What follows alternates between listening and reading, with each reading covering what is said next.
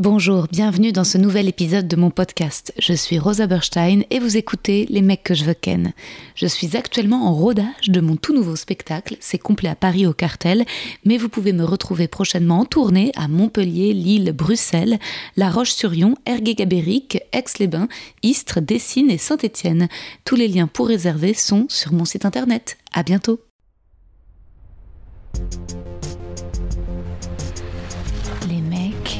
Les mecs, les mecs que je veux ken. Bonjour à tous, euh, bienvenue les amis dans ce deuxième épisode de ma Winter Edition Special Les meufs que je veux ken avec mon amie l'inégalable Laura Domange. Bon, moi je te préviens, je suis, dans- Oui. je suis trop contente de te voir, mais aujourd'hui c'est vraiment le, sais, le sale mood quoi. Ah ouais J'espère que je vais réussir à être. Ah non, mais- positive. Euh, mais positif pas, et soit dans un sale mood. hein.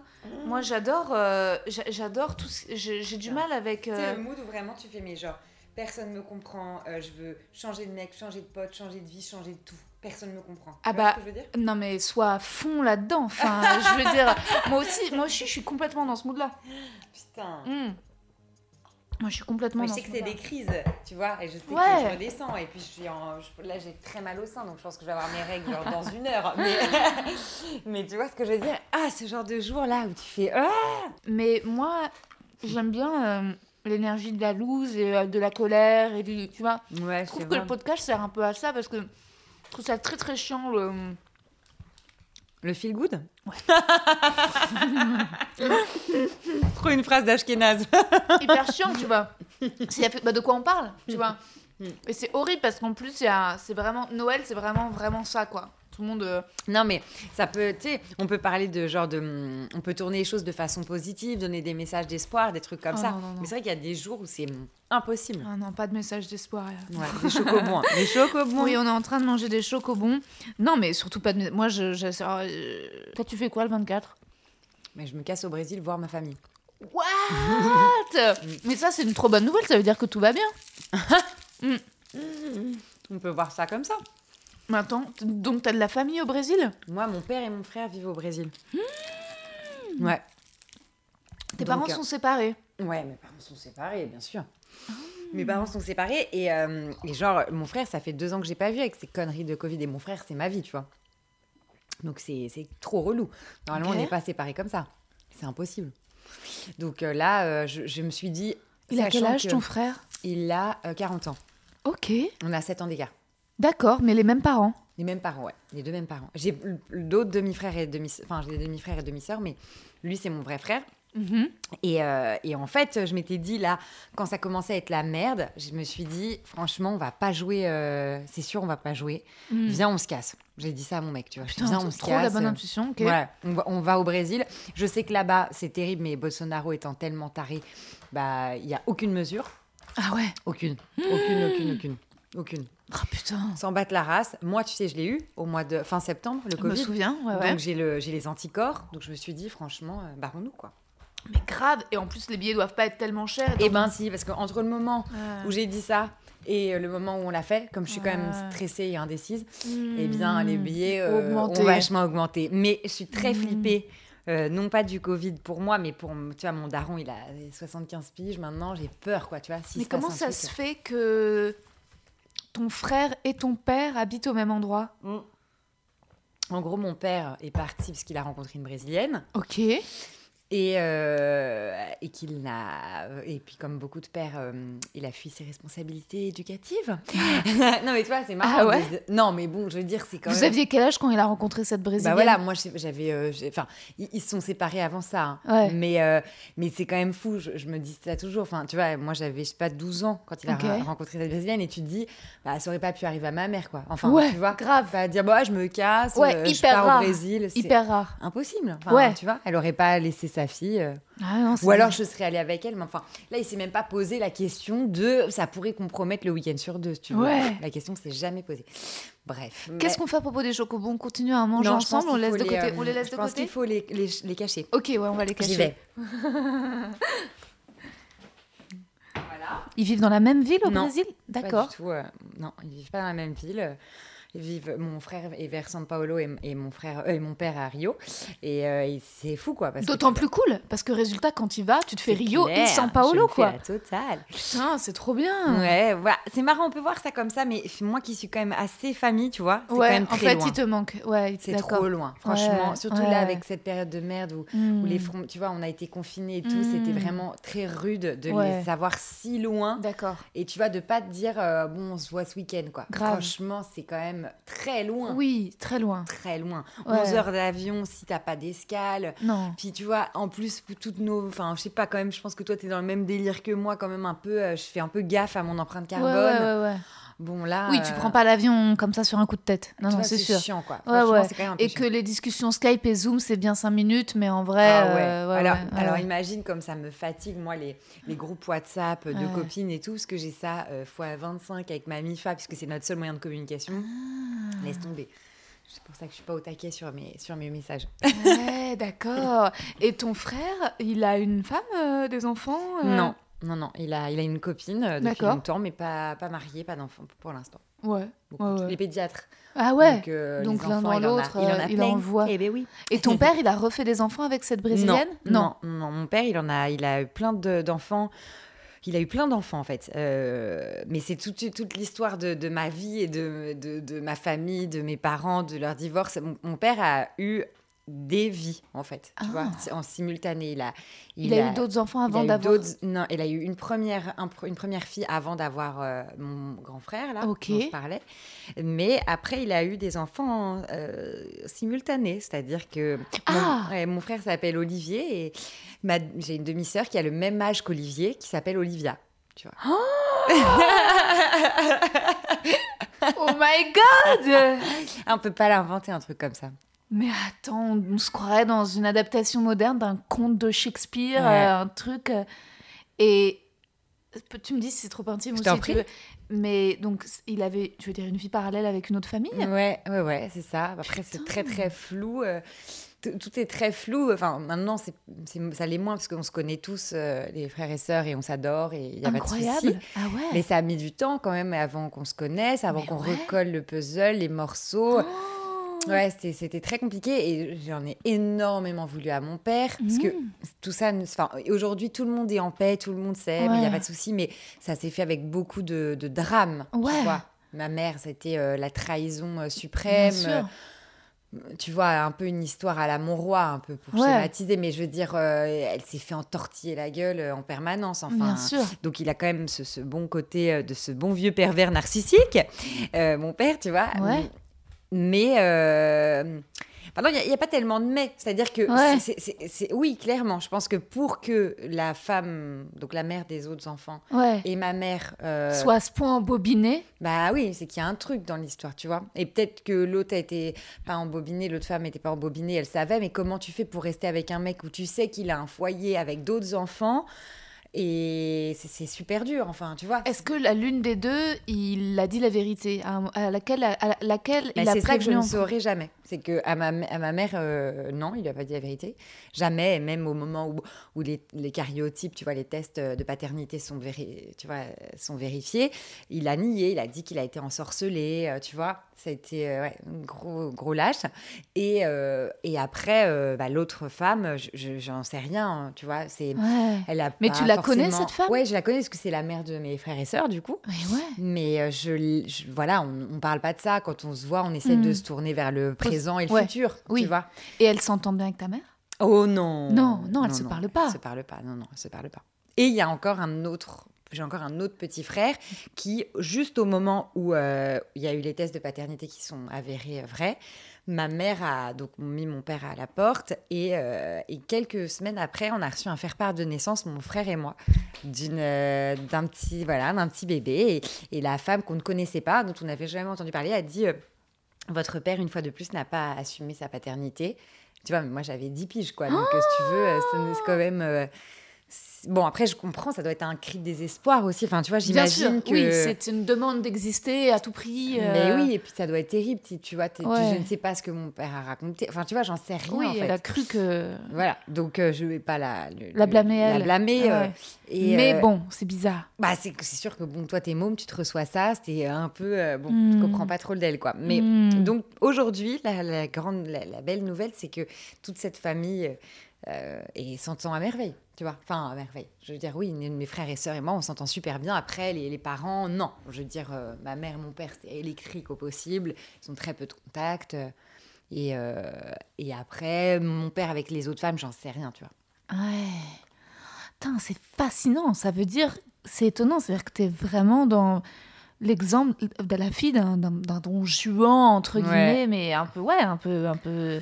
Très Type- manipulateur, très tout ça, ouais. Exactement. Pervers, enfin, c'est- assez horrible parce que ma mère emploie ce terme régulièrement euh, de pervers narcissique, ce qui est un peu rudos parce que elle, d'accord, c'est son ex, on va dire. Ouais. Et moi, c'est mon rep, quoi. Mais oui, toi, tu dois faire avec pour euh, jusqu'au bout. quoi Bah oui, voilà.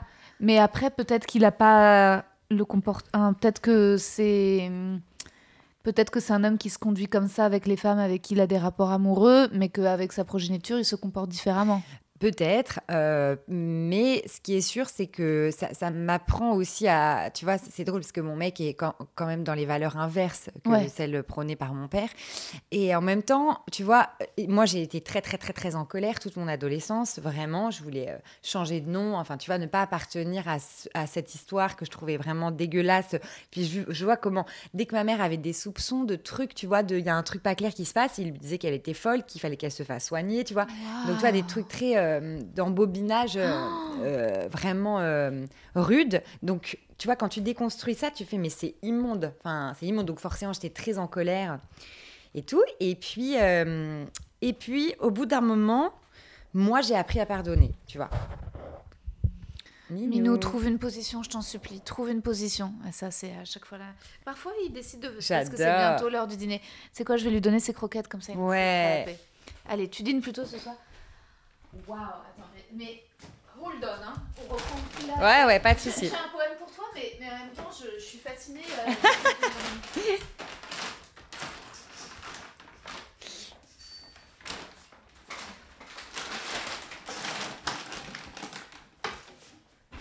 Mmh, voilà.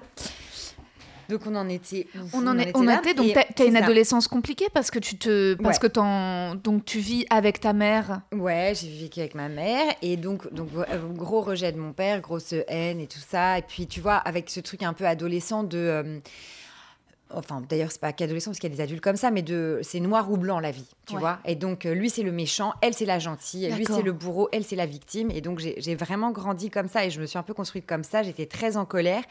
Et jusqu'à ce que, c'est con, hein, mais que j'écoute Mon enfance de Barbara.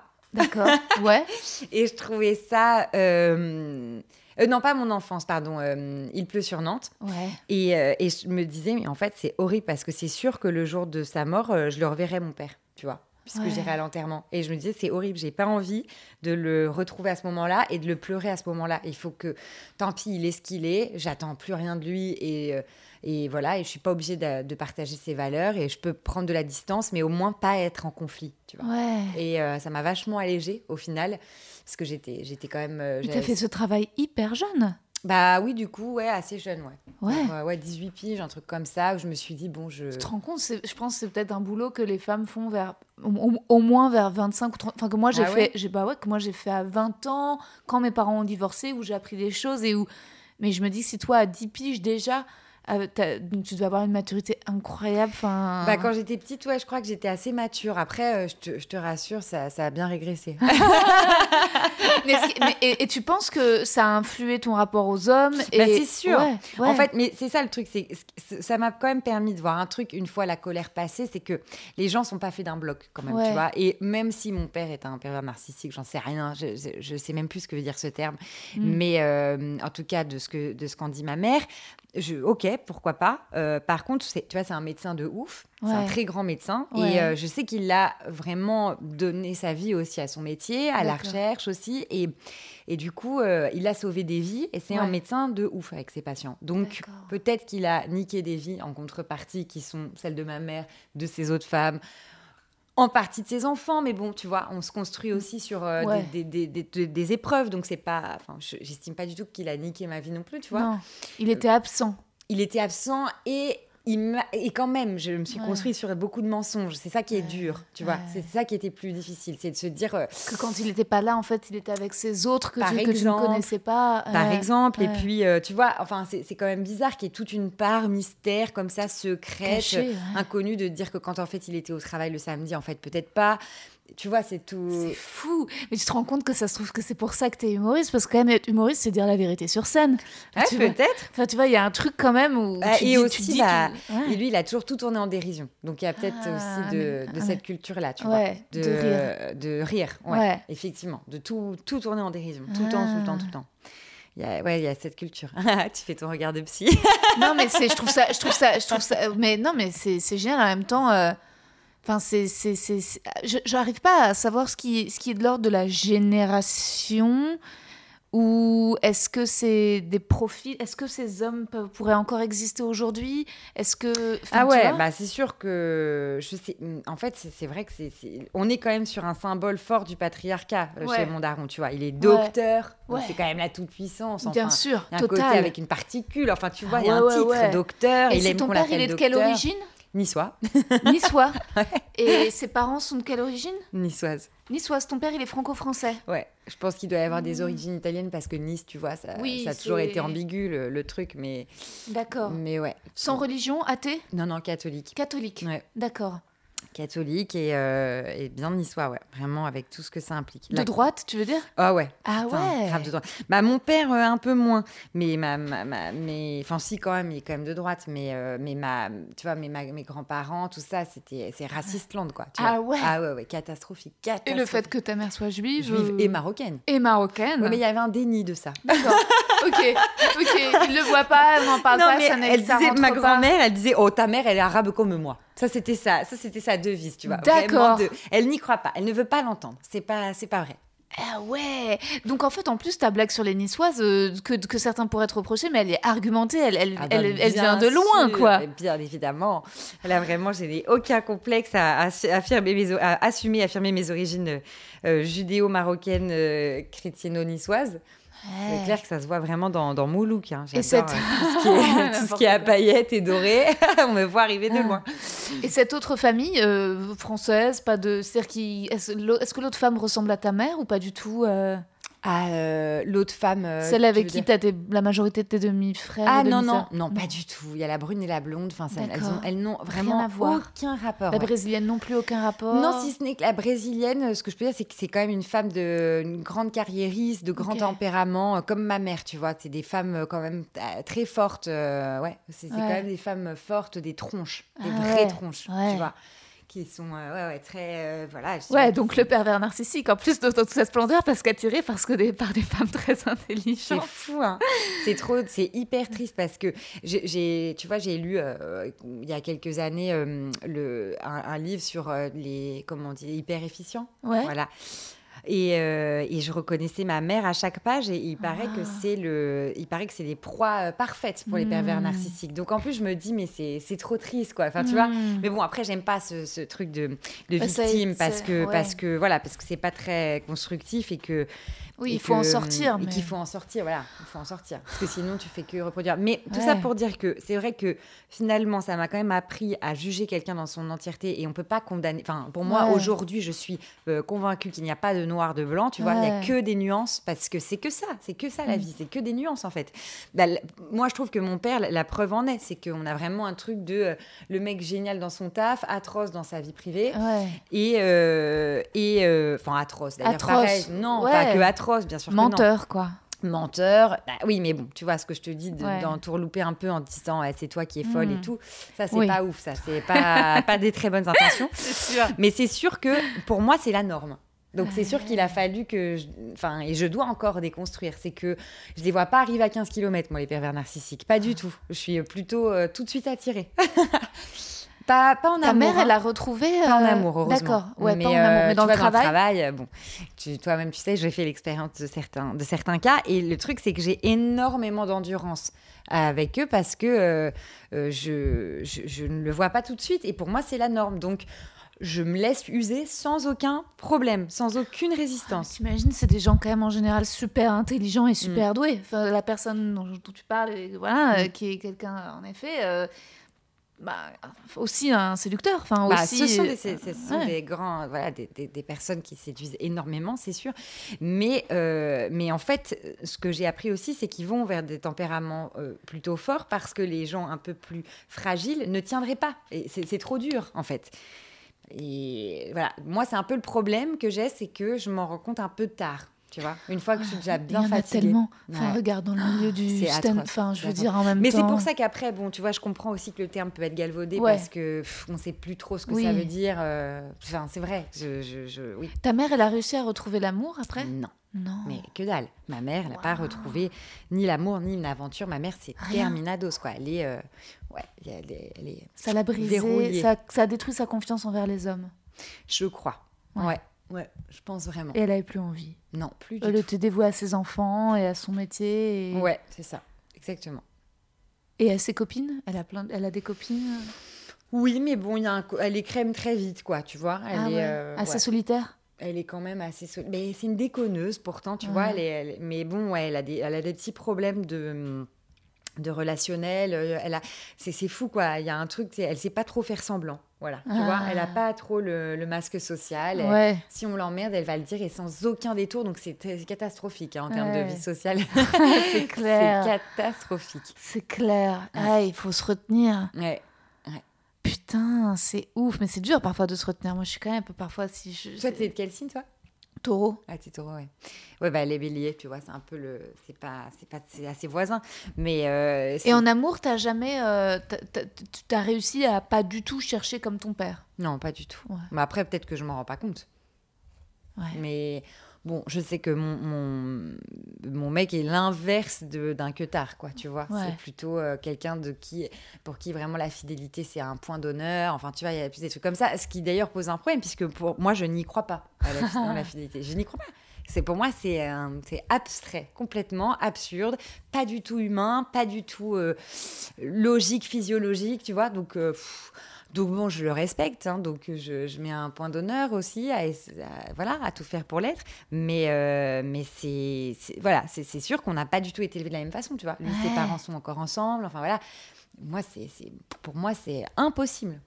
Et avant ce petit copain actuel, enfin futur mari, le Ouais. mariage est toujours. euh, Ouais, on ne sait pas, mais ouais. s'il y a, plus de, de Covid, ouais. Il- tes, tes ex étaient un peu dans le même genre? C'était toujours des gars comme ça, super Non. gentils, non? Non, non, non, non. C'est sûr que j'ai- il y en a quelques-uns qui m'ont fait galos. Euh, je suis tombée sur des sacrés connards quand même. Mais, euh, mais je sais pas. euh, Non, je suis tombée sur des connards, mais je crois pas que j'ai été manipulée, tu vois. Hmm. Je crois pas. Peut-être plus jeune, ouais, adolescente, mais tu sais, par ce genre de mec que tu, tu sais, qui veut que être euh, ton, ton meilleur pote. Tu vois ce que je veux dire? Ouais. Mais en fait, il couche avec toi tout le temps, mais il veut pas être en couple avec toi. Tu vois, ce genre de mec qui te Oui, qui traîne. ne s'engage pas. Ah, qui Ouais. catastrophe. Et c'est un peu secret, machin. Enfin, j'ai Ouais. l'impression que c'est des histoires assez euh, communes, que Oui. beaucoup d'adolescentes se sont fait rouler dans la boue comme ça. Ah ouais, pas que des adolescentes, ça peut durer longtemps. Hein. Ouais. ouais. Trentenaire aussi. Hein. Ouais, c'est vrai. Bah, ça a duré très. J'ai une histoire comme ça qui a duré très très très longtemps, mais bon, au final, euh, pff, tu vois. C'était pas, toi, t'avais pas de névrose à cet endroit. C'est-à-dire que c'était- t'étais pas, t'as jamais été maso en amour. Si, Si. si, complètement. Mais je sais que ça ne. En fait, j'ai- trop de choses à dire. Enfin, j'ai enfin, pour moi, le, le théâtre, euh, avec un grand T, je veux dire, c'est pas le one man spécialement, mais le théâtre, c'est tellement important, c'est une telle nécessité pour moi, tu vois, d'être sur scène que euh, les histoires d'amour passionnel me polluent trop, en fait. Donc, euh, je pense que mon mec, il serait très vexé en entendant ça, mais c'est la vérité. C'est-à-dire qu'avec lui, j'ai trouvé une équipe, tu vois. On est Peut-être qu'il écoutera pas. Ouais, peut-être, on espère. Ça devrait, ça devrait être. Maintenant, c'est un Il a contrat. plus Facebook et Instagram, Ah on est ouais. sauvés Je te jure, c'est un, un contrat que je vais faire signer maintenant à chaque fois que j'ai une personne dans le podcast de lui dire s'il vous plaît, ne faites pas écouter le podcast à votre conjoint ou votre Ah ouais. conjointe parce que c'est. Parce qu'après, c'est. C'est Ouais. rien. Ouais, c'est. Bah alors c'est pour ça que parfois les personnes célibataires sont plus à l'aise que les, les- les- En effet, je remarque que les personnes en couple c'est sont plus en contrôle de leurs paroles Ouais. pour euh, ne pas prendre le risque de Bah, blesser là- Là, l'autre. pour l'instant, ça va. Je te, je te dis pas de conneries. Enfin, je, je pense que je, je suis assez. euh, Mais en tout cas, tu as fait le choix mais de pas souffrir, quoi. Je veux dire, Ouais. t'as- ouais. de pas être obsédée, en fait. Tu vois, tu vois ces obsessions qu'on peut avoir euh, bah, quand on est ouais fou de passion, cette espèce de dépendance. Moi, pour moi, c'est impossible. C'est ça me ça me dévaste vraiment et je ne peux rien faire d'autre. Et je pense que beaucoup de gens sont comme ça, tu vois. Mais peut-être que euh, mais notre métier exige un tel dévouement que les deux, c'est une telle dévotion, c'est ça? Ouais, ouais, ouais. Euh, que les deux, c'est moi, j'y arrive pas. Pas cumulable. ah non, c'est pas du tout cumulable. Là, je- je- je- j'ai fait le choix aussi d'être en, en équipe, quoi. D'être- quelque ouais. chose de, voilà, de plus sécure. euh, de plus heureux et de moins passionnel, mais dans le bon sens du terme. Ouais. C'est-à-dire qu'une passion qui soit pas destructrice. Oui, et puis, euh, et oui, ce truc-là qui, qui te, te- tu vois, qui te possède complètement l'esprit. Ouais. Ah, c'est affreux, ça. Après, moi, je trouve que ça fait écrire. C'est pour ça que mo- moi, quand, quand je vais aussi mal en amour, en général, c'est les moments où je suis le plus euh, créative. Hmm. Parce que j'ai l'impression que je déborde de mots et de de- d'envie de, dire de ci, de ça. Oui, c'est vrai, tu as raison, il y a quelque chose comme ça.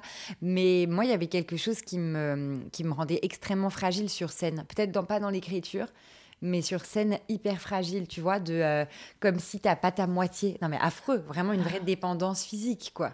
Oh, Ouais. Ça, je. ça, Donc, je tu es veux libérée aujourd'hui. Ah ouais, heureusement. Ouais, je-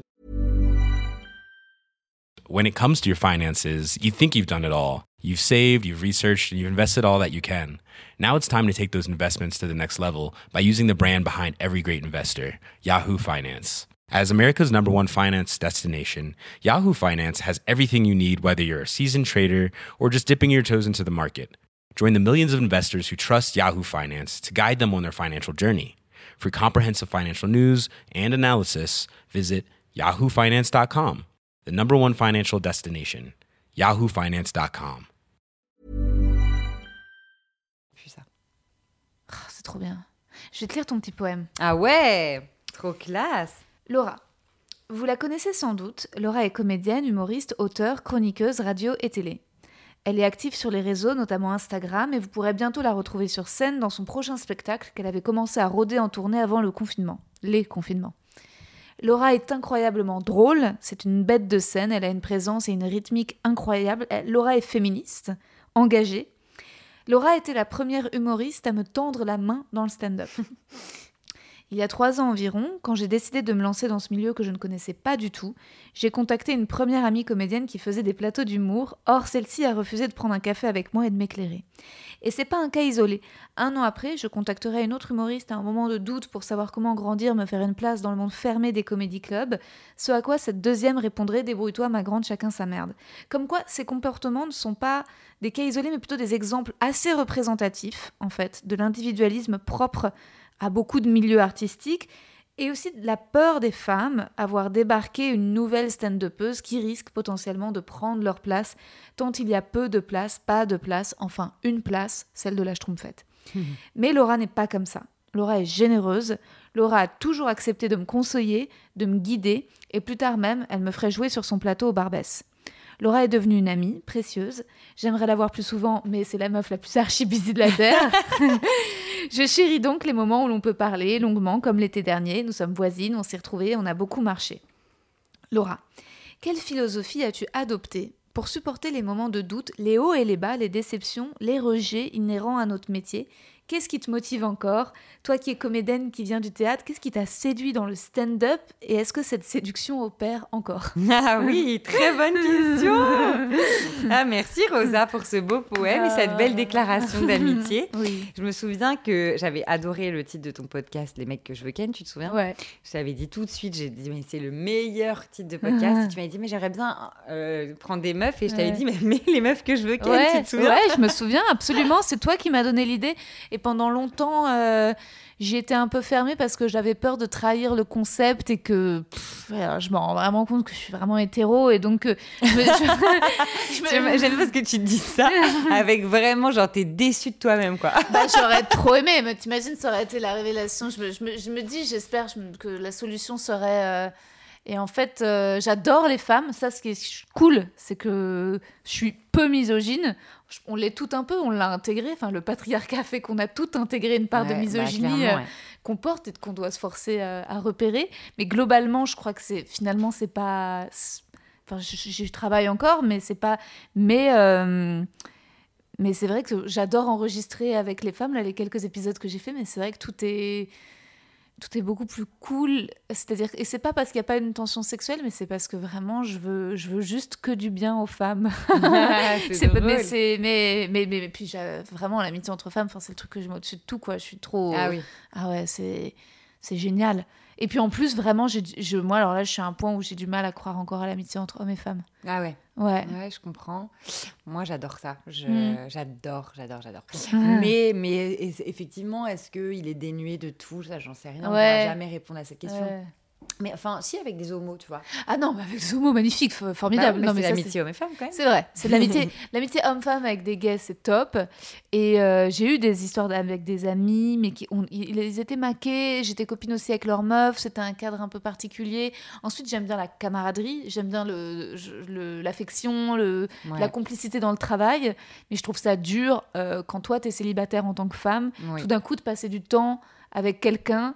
Euh, et en effet, vrai. moi, je tombe vite Bah, amoureuse, quoi. Ah oui, oui, je Tu comprends. Ouais, je comprends. Tu- Attends, je vais te chercher un coca, Je bien peux- on sûr. le non, mais- partage Attends, non, j'attends. Non, mais attends, tu rigoles, je vais pas. Et on n'est plus filmé, dis donc. Euh, ben non, mais parce que j'avais, j'ai eu tellement de galères avec mon Zoom que maintenant je fais un backup audio sur l'iPhone aussi.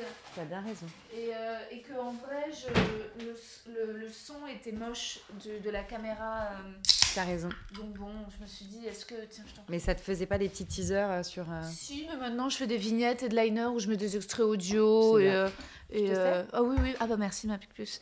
Et je mets des extraits. Puis je trouve que aussi, on me l'avait dit, et le fait est, c'est vrai que quand même, c'est plus détente quand t'es pas, quand t'as pas une. Quand Oui, t'as pas une caméra sur la gueule. Tu vois, tu t'en fous. Tu... Après, je l'ai fait avec Tristan, c'était marrant parce que lui, il avait des moments où à chaque fois qu'il était mal à l'aise, il regardait genre la caméra en mode Euh, Qu'est-ce qu'elle raconte C'était rigolo.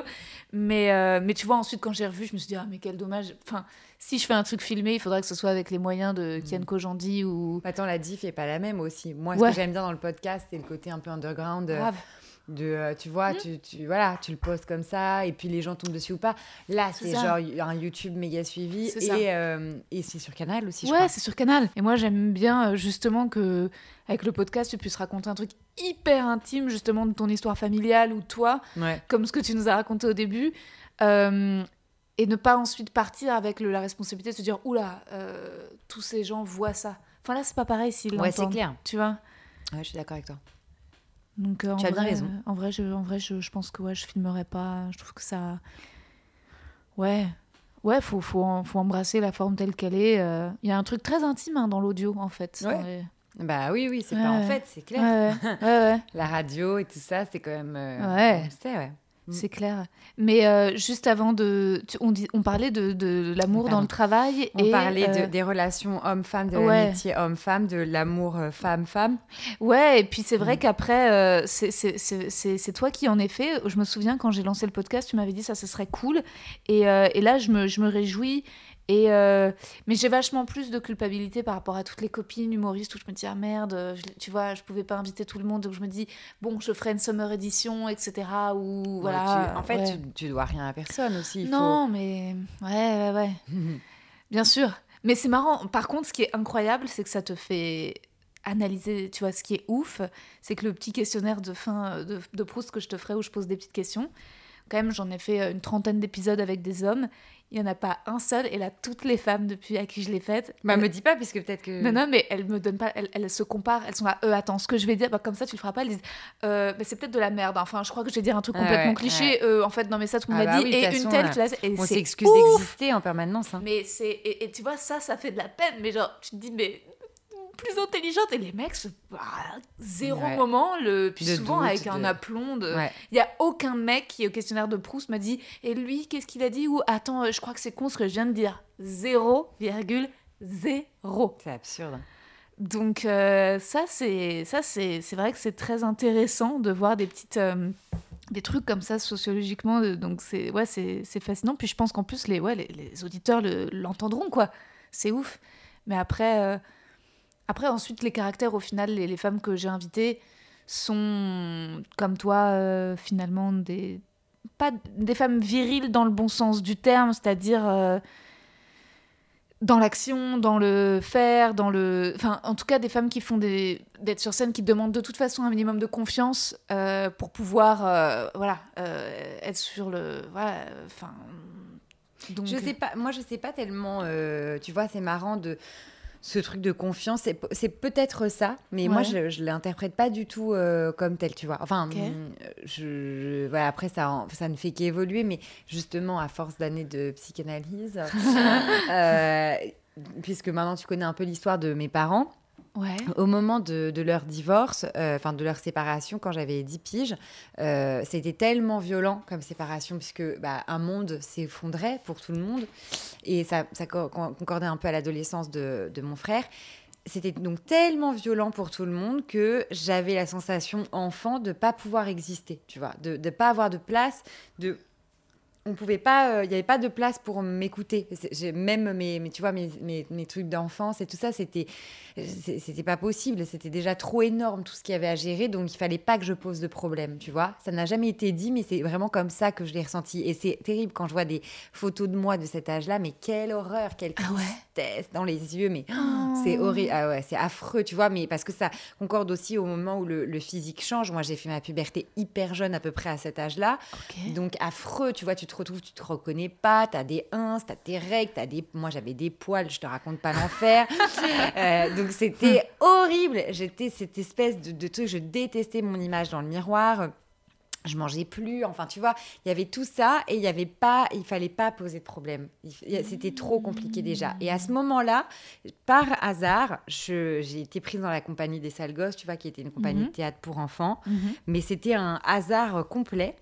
Euh, puisque je voulais juste faire des cours de théâtre et puis en fait il se trouve qu'il y a eu un quiproquo et je me suis mise à passer un casting mais je savais pas que c'était un- tu vois on, on savait pas mes parents non plus.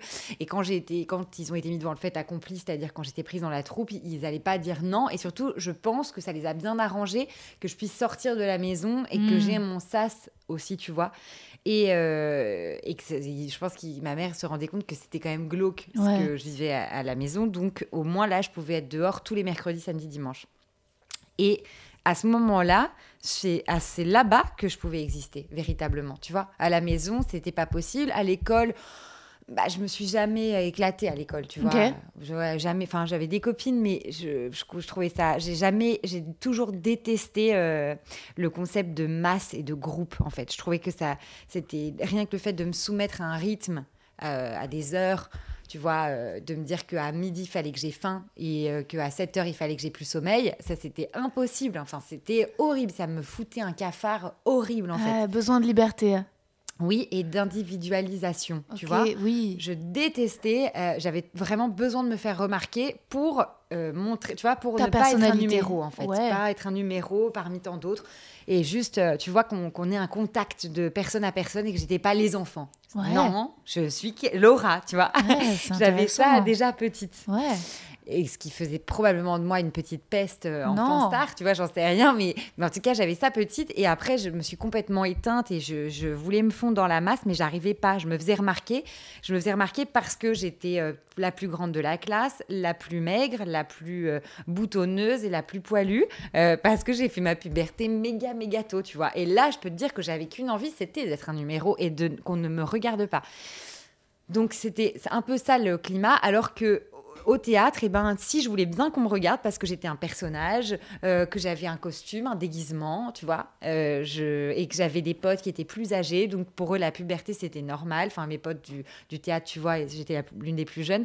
Eux ils étaient en pleine puberté, donc euh, ils voyaient même pas la différence, s'en foutaient, il y avait pas de différence d'âge, Ouais. on était tous potes. Enfin c'était génial et je pouvais vraiment euh, m'exprimer, exister, voilà.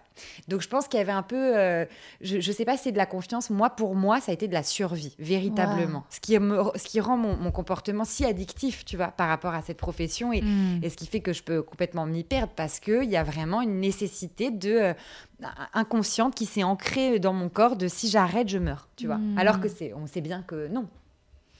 Ou pas. Mais non, il y a peut-être un truc en moi qui va mourir, mais non, physiquement, on a besoin de, de boire, dormir et manger, tu vois.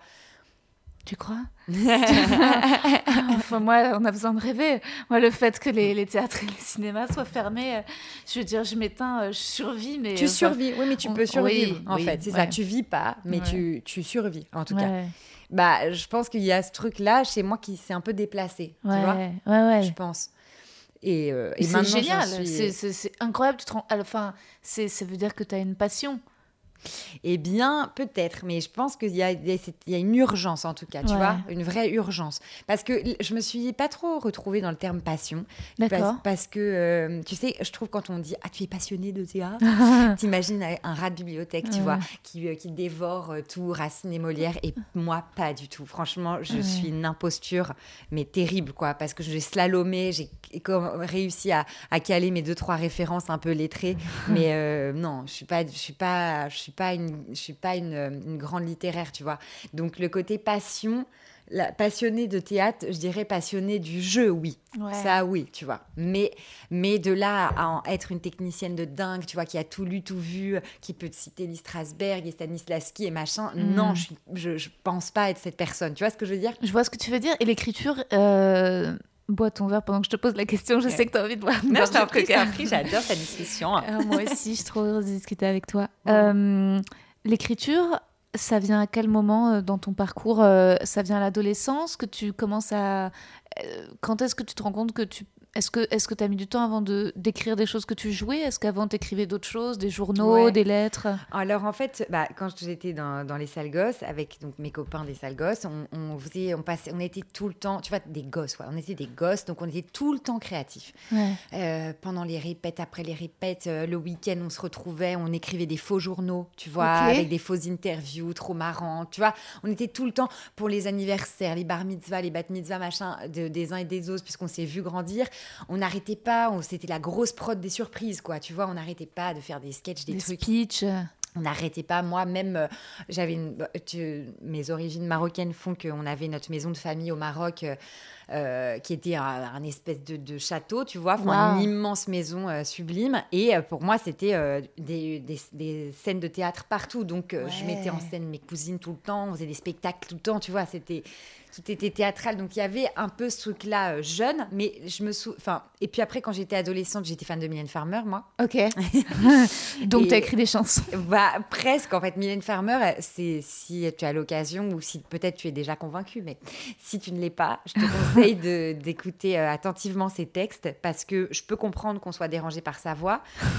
Euh, mais ses textes, c'est hallucinant. Franchement, c'est.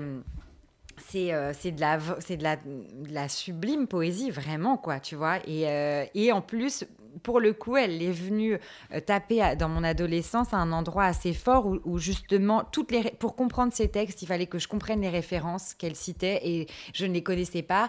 Et du coup, ça m'a fait plonger dans, dans des trucs, tu vois. Genre, dans une chanson, elle dit, euh, tu sais, j'ai rêvé qu'on pouvait s'aimer. Elle dit, euh, j'irai cracher sur vos tombeaux. Et ma mère fait, bah, c'est une plagie, un titre de, de, de Boris Vian. Ah bon, qu'est-ce que c'est? Et du coup, tu vois, D'accord. j'ai regardé. Euh, elle cite euh, Egon Schiele dans une chanson, mais c'est qui Egon Schiele et ma mère connaît pas, donc il faut que je fasse des recherches. Et c'était un super peintre, tu vois. Donc en fait, elle m'a, ça m'a donné vraiment une culture. Ouais. Et euh, et il y a ce- un peu cette envie quand tu es ado, de, quand tu connais un truc, tu veux tout de suite le montrer et que tu le connais. Donc j'ai, commencé à écrire un peu des trucs, des, des textes d'adolescentes euh, torturées, tu vois. ouais, ouais, ouais, ouais, bien sûr, bien sûr, bien sûr. des chansons aussi, mais voilà, des, des textes, des poèmes, beaucoup de poèmes. Ouais.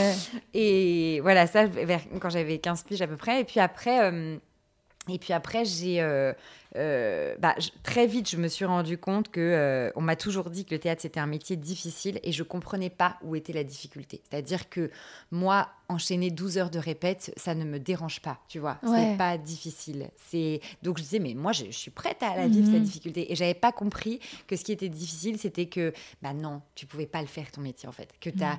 pas de taf. C'est ça la difficulté de ce métier. C'est qu'il n'y a pas de travail. Tu as très Mm. peu de travail. Et euh, quand on a, faut être au taquet tout de suite. Mais mais il faut pas perdre la niaque, il faut pas perdre la joie. Ouais. Et ça, c'est c'est ça la difficulté. Et ça, on m'a pas prévenu. On nous a pas prévenu. Je trouve en école de théâtre, on nous a pas prévenu.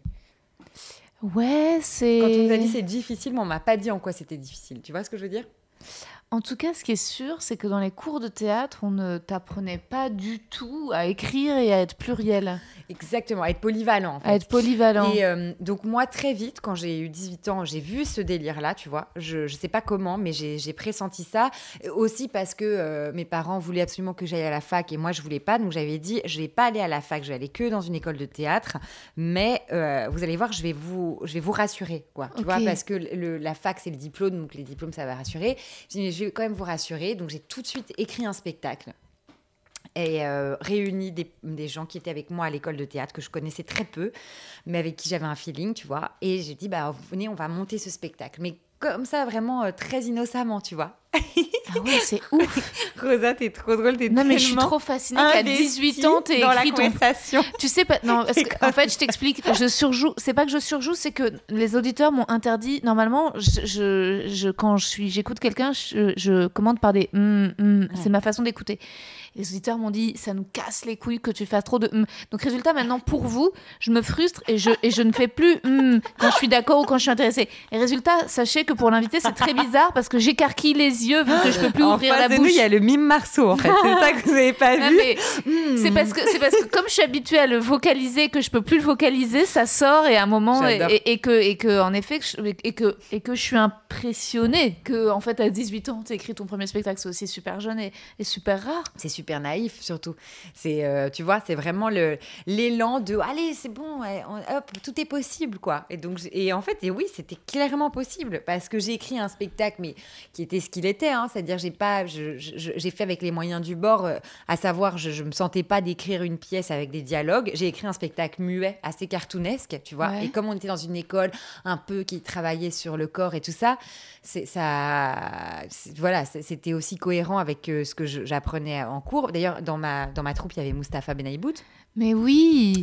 tu sais que je crois que je t'ai vu il y a des années sur scène, c'était au centre, c'était au Hall. Genre Ah oui euh, Ah oui, mais ça, c'était avec euh, Judith. Avec Judith, ouais. rien à voir. Mais ouais. quand même, c'était des. Je pense que c'était au moins, au moins 4-5 ans Ouais. avant qu'on se rencontre Ah oui, oui, c'est le... clair. Ouais, ça c'est clair. C'était cool. Bah, ouais, cette pièce-là, bah, Judith, elle est super, elle écrit de ouf. euh, Judith Zins, une Mm. auteure, une autrice à suivre de très très près, une très bonne comédienne aussi, mais, mais aussi euh, superbe, euh, très, très belle poésie. Enfin, j'a- j'adore la façon dont elle écrit. Mais bref, moi j'ai écrit voilà comme ça de très naïvement euh, ce spectacle en réunissant des, des- voilà des collègues de, de l'école et puis il fallait le monter pour ça il fallait le financer donc on a fait des happenings de scènes classiques dans le métro Ok. Et c'est comme ça qu'on a réuni assez d'oseille pour, euh, pour monter euh, notre euh, spectacle d'abord au théâtre de Montreuil, là, Mhm. et puis après au Ranlag. Et ça a joué plus de deux ans. Et Mais on, non. Je te jure, et on a eu une presse de dingue. On a eu, une, on a eu tout eu. On a eu Libé, le Nouvel Obs, on a tout eu. Parce qu'on faisait du théâtre dans le métro. Et que du coup, ça a attiré grave la presse, tu vois. Donc, Ouais. premier spectacle à 18 piges. euh, donc, et c'était pas une nécessité d'écrire, mais plutôt pas une nécessité de jouer et de se dire voilà, bah, les rôles, on va pas forcément me les donner, donc je vais me les écrire. Et T'as voilà. jamais attendu quoi. Direct, t'as tout de direct, suite compris direct. que c'était à toi de Ouais. mettre les bûches dans la cheminée quoi. Tout de suite, tout de Ah suite, tout ouais. de suite, ouais. Voilà. Et euh, ah, tu vois, jusqu'à il y a pas longtemps, je disais, bah, c'est comme ça qu'on, je, je me suis mise à travailler avec Hugo Gertner, Ouais. que tu connais. Puisque je me souviens qu'on discutait euh, dans les loges du Paname et que je, je disais, mais moi, euh, si je pouvais ne pas écrire, je le ferais, quoi. C'est, ça serait mon, mon bonheur. Et, euh, et, et il m'a dit, ah, c'est drôle parce que lui, il s'est mis à jouer pour jouer ce qu'il écrivait. Lui, donc il avait vraiment le côté auteur et moi, euh, vraiment le côté comédienne. Ouais. Donc on s'est dit, bah viens, essayons de, de faire un petit échange de, de bons procédés. Mm. Enfin, au final, il n'y a pas d'échange, hein, juste il m'aide à écrire. mais, euh, mais en fait, maintenant, tu vois, j'ai tellement complexé de mon écriture, je me suis tellement sentie à la masse et surtout à essayer de devoir euh, euh, pallier le niveau qui était très fort de gens qui étaient sur scène et tout, d'écriture, le niveau d'écriture, que euh, j'ai beaucoup travaillé ça. Et Ouais. maintenant, je me sens vraiment plus légitime, Ah ouais. vraiment beaucoup plus qu'avant, tu vois. Et je me sens apte à dire, bah non, même à Hugo, bah non, ça, ça, bah, c'est moins ça drôle que ce que j'ai écrit moi. Ouais. Mais voilà, donc finalement, l'écriture, ça a été pour jouer. Voilà, quand même, tu vois. Ça a quand même été pour jouer et. euh, et, euh, Et le stand-up, voilà. alors de ce premier spectacle, Ouais. combien d'années se séparent le- ton premier plateau euh, Oh là, beaucoup d'années, franchement. Je dirais 5 ans. Pendant 5 ans, j'ai euh, fait évoluer le premier spectacle. Ouais. c'était mon premier, ouais, mon premier one woman show et que Hmm. j'ai fait évoluer pendant cinq ans, ouais, on va dire, et arrêter au bout d'un moment, bien sûr. Parce que toi, donc en fait, mine de rien, que, tu, que tu, tu- connais bien ce milieu du, du stand-up, tu fais partie, il y en a peu de femmes humoristes qui sont, enfin, tu, au Sarfati, il y en a combien, vous êtes combien de femmes à être programmées au Sarfati Il y a Douli, il y a Douli, euh, Tania, il y a toi, Tania, il y a Fadili. Fadili. Ça fait quatre Euh, après, j'y vais pas tous les soirs, donc je peux Non. pas te dire, mais euh, je sais pas qui y a d'autres. Je sais pas. Effectivement, dans les filles que j'ai vues, c'est celle-ci. Ouais, tu te rends compte, c'est quand même très très très peu. Mm. Très très peu. Mais euh, et, et c'est quand même cette place, il faut il faut il faut la gagner quoi. Euh, Ouais. C'est C'est vrai. c'est du, du temps de et, et- et qu'est-ce que qu'est-ce qui te qu'est-ce qui te plaît et t'excite encore dans le stand-up, toi qui étais si fan de Des théâtre. personnages et des théâ- du théâtre. Ouais. Euh, je suis toujours fan du théâtre et euh, j'ai- j'aime le spectacle vraiment quoi tu vois c'est ce qui peut me manquer dans le stand-up quand même Ouais. encore aujourd'hui après j'ai découvert un milieu dans le stand-up j'ai Ouais. découvert un, un art honnêtement Ouais. Que j'ai trouvé incroyable et cette espèce d'outil euh, si démocratique de Ouais. se dire que tu peux, tu peux être dans un bar et juste, Ouais. et juste il te faut un micro pour euh, faire du spectacle, c'est génial, je trouve ça incroyable. Là où au théâtre c'est usant quoi de se dire qu'il te faut des lumières, une scène, un truc. Voilà, il y a un truc brut dans le stand-up que je trouve génial. Donc de pouvoir Ouais. maîtriser ça, c'est le rêve. C'est, je trouve ça fort, vraiment fort, fort et formidable. Euh, après, je, moi, ça peut me. Tu vois, par exemple, je, je sais que toi, t'aimes aussi beaucoup les, les humoristes américains. Oui. Euh, moi, moins. Ouais. Parce que moi, je vois blablabla, blablabla, blablabla, blablabla, blablabla. Ouais, ouais. Tu vois Ouais. j'ai, peut-être ce truc un peu peut-être ringos et Frenchy, peut-être d'aimer, tu vois, euh, Le show. le show, spectacle. le show, le spectacle, les mimiques, les, les voilà, les accents peut-être, euh, tu vois, sans être euh, du les accents Sans que ce soit l'accent chinois ou africain. affreux, euh, sans être Michel Leb. Euh, je, je- voilà, j'adore, tu vois, les voix bizarres, pas bizarres, mais les voix étonnantes. Ouais, le voilà, types- voyage. ouais. J'adore ça, j'adore. Bah, ton euh, spectacle que j'avais vu au Lucernaire, c'est donc le deuxième spectacle. C'était un... C'est le premier, non, non. Ah, c'est le premier. l'évolution du premier. D'accord, c'est l'évolution du premier. Donc là, on- celui que tu as rodé en tournée, c'est le deuxième. Oui, voilà. D'accord. Et oui, qui, était euh, en effet euh, un one-woman show. Ouais, Ouais, c'est ça. Enfin, avec, où tu es très proche du public, mais, mais, mais, mais très incarné. Avec, euh, je me souviens, j'avais beaucoup aimé le personnage de la Titi. euh, Ah oui, Gigi Beaucoup. J- Ouais. ah ouais, Mhm. hyper, hyper bien joué. Et je crois qu'aussi, un truc qui m'avait super plu, c'était le tout début quand t'arrivais euh, en, vendant des. Ouais. Ouais, Ça, je continue à faire ça maintenant. Ah ouais, ça, Ah euh, oui. avec les gâteaux et les machins, et puis vachement de liberté, d'autorité. Puis je me souviens que tu te foutais de la gueule du public Ouais. et que en plus, au lieu- et que j'étais, c'était moi des, des premiers trucs que je voyais. Or, euh, tu sais, j'ai l'habitude d'aller que euh, à l'Odéon, à machin, à la colline. Donc Ouais. et et ouais, il y avait pas mal de vieux, enfin, tu sais, de têtes blanches, de gens du système, et tu leur rentrais dedans. Après, j'ai compris peut-être que c'est quelque chose que tu avais acquis avec l'expérience des plateaux de stand-up. Et, sûr. et- et- mais je me disais, mais d'où elle sort cette baguette magique? Parce Ouais. que je, je, je- je me disais, mais comment elle- comment est-ce qu'elle ose? Et elle assume. Et ça, c'est tout, ça a été un truc. Et après, même en. Et même ensuite, en, en, en, en regardant, regardant, puis en faisant, il y a toujours un truc qui m'a frappé quand toi, tu montais sur scène. C'était toujours quand même une présence, euh, oui, euh, particulière, authentique, différente des autres. Et toujours, en fait, cet amour que tu as pour le spectacle, tu l'amènes sur scène. Ah, bah, je suis pas. Ah ouais, Bah, ouais. Ça me fait plaisir parce que justement, tu vois, à force de faire beaucoup de plateaux et d'être dans une écriture plus stand-up, j'ai l'impression d'avoir un peu perdu là-dedans. Ah. Bah tant mieux. Bah, alors, après, tu vois, c'est parfois tu as des sensations et après, en fait, tu dis c'est tellement intégré que tu plus besoin de le, de le montrer. Et Ah c'est ouais. peut-être pour ça que j'ai cette sensation-là, tu vois. Mais, mais même, c'est ouf, quoi, parce que je- moi qui étais mais, amoureuse des personnages et qui en faisais un point d'honneur, Ouais. je n'arrive plus à les écrire. C'est un truc de dingue. C'est que j'en ai un peu là dans mon nouveau spectacle, mais, euh, mais d'ailleurs j'aime bien comme ils arrivent. Tu vois, c'est c'est assez euh, moderne entre guillemets, même si j'aime pas ce terme. Mais en tout cas, il y a, enfin voilà, ça, ça, ça vient d'une façon assez évidente.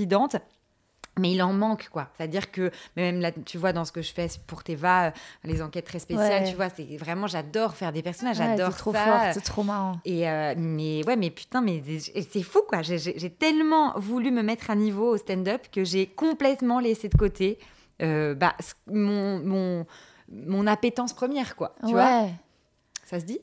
Ouais, ouais, si, carrément.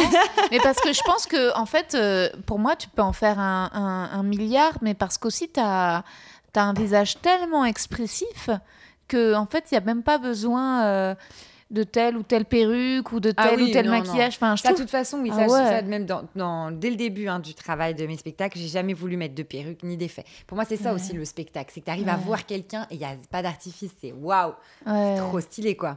Ouais, ouais, c'est clair. Mais en tout cas, tu m'as, tu m'as quand même beaucoup protégée et aidée parce que je me souviens quand j'étais venue te voir sur un plateau et, euh, et je t'avais dit, waouh, j'étais très impressionnée. Puis tu me dis, ah non, mais ils étaient difficiles, ça c'est nul, ça j'en ai marre. Voilà les Tout de suite, tu m'avais, en tout cas, tu m'avais dit, attention. Euh, Il y a des publics et parfois on s'abîme en jouant trop devant des gens qui ne viendront pas voir notre spectacle et il faut retrouver, même au travers des plateaux, un public qui viendra voir le spectacle pour ne pas se, perdre et savoir que si on est drôle. Tu m'avais dit quelque chose Ah comme ouais. ça et euh, tu m'avais parlé du One Mad. Alors, je venais Ah juste ouais. de démarrer donc j'étais là, ouais, enfin, ça me pa- je me disais, putain, si un jour j'arrive à faire le One Mad Show, genre, ça serait- mais, euh, mais et en effet, et, et- et souvent je me suis souvenue après de, de ce que tu m'avais dit quand je me retrouvais. Alors parfois ça marche, tu vois, dans des ambiances où les gens t'aiment, mais, mais parfois je, me- suis, je me suis quand même rappelé de ce que tu m'avais dit par rapport à ça. De attention. euh, Mm. C'est pas parce qu'on ne plaît pas à tout le monde ou que ce soir-là les gens sont venus voir un type que que qu'on est nul euh, et donc il y avait il y avait ça et puis euh, tu m'avais aussi parlé ouais de que c'est un, milieu masculin, quoi. Hmm. Mais ça, tu as réussi, cela dit, à exister comme ça. euh, et, puis, et puis, alors, je voulais parler avec toi, et en même temps, je sais, tu peux me, tu, me- si Oui, t'en as pas sûr. envie, on n'en parle pas, mais parce que tu as connu un moment où tu étais produite et où Oui. ensuite tu l'étais plus. Ouais. Et ça, euh, c'est un truc quand même d'une violence assez rare.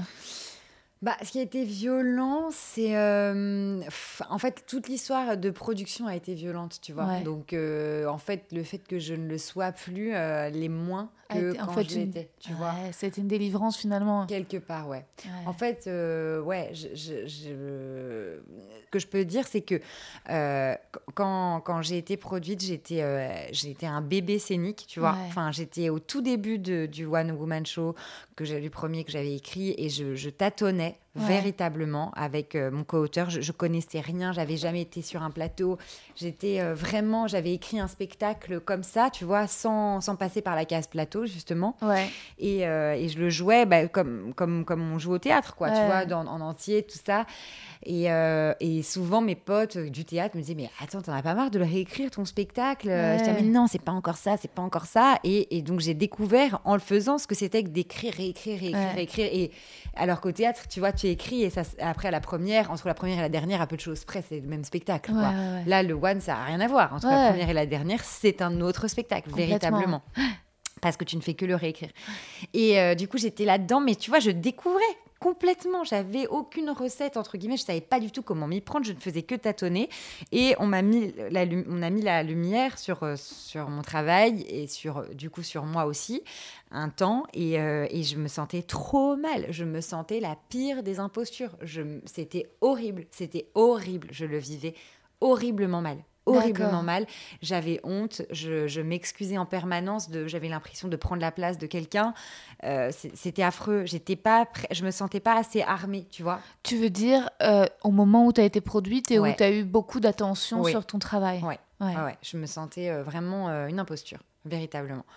Et, euh, et d'un côté, il y a le syndrome de l'imposteuse, de l'impostrice, de l'imposteur, euh, c'est sûr. Mais d'un autre côté, c'est vrai que j'étais pas prête, tu vois. Je, Ouais. je- je le vois, je, je le sens que j'étais pas prête. Je le, je le vois quand aujourd'hui, je me le sens beaucoup plus, tu vois. Mm. Je me sens beaucoup plus sûre de moi dans la mesure où je me sens moins déstabilisée. Je suis moins déstabilisée quand euh, j'ai une remarque positive ou négative, tu vois. D'accord. Ça me passe un peu plus au-dessus parce que je suis en train de chercher ma vérité et il y a que celle-là qui m'importe désormais. Alors qu'avant, je, voulais absolument plaire et est-ce que j'ai bien fait? Est-ce que j'ai bien plu? Tu vois, c'est horrible, horrible. C'était affreux. Donc, j'étais euh, super mal euh, pendant mes années euh, de, de prod, aussi parce que j'avais très peur de les décevoir euh, et qu'ils se rendent compte de l'imposture, tu vois, euh, que j'étais. Wow. J'étais tout le temps là-dedans. J'étais. hum, je, je- en plus, si tu veux, il fallait que je garde un peu la face et j'essayais quand même de dire attention, c'est un spectacle en développement, mettez pas trop la lumière sur moi tout de suite. J'ai vraiment besoin encore de chercher dans l'ombre.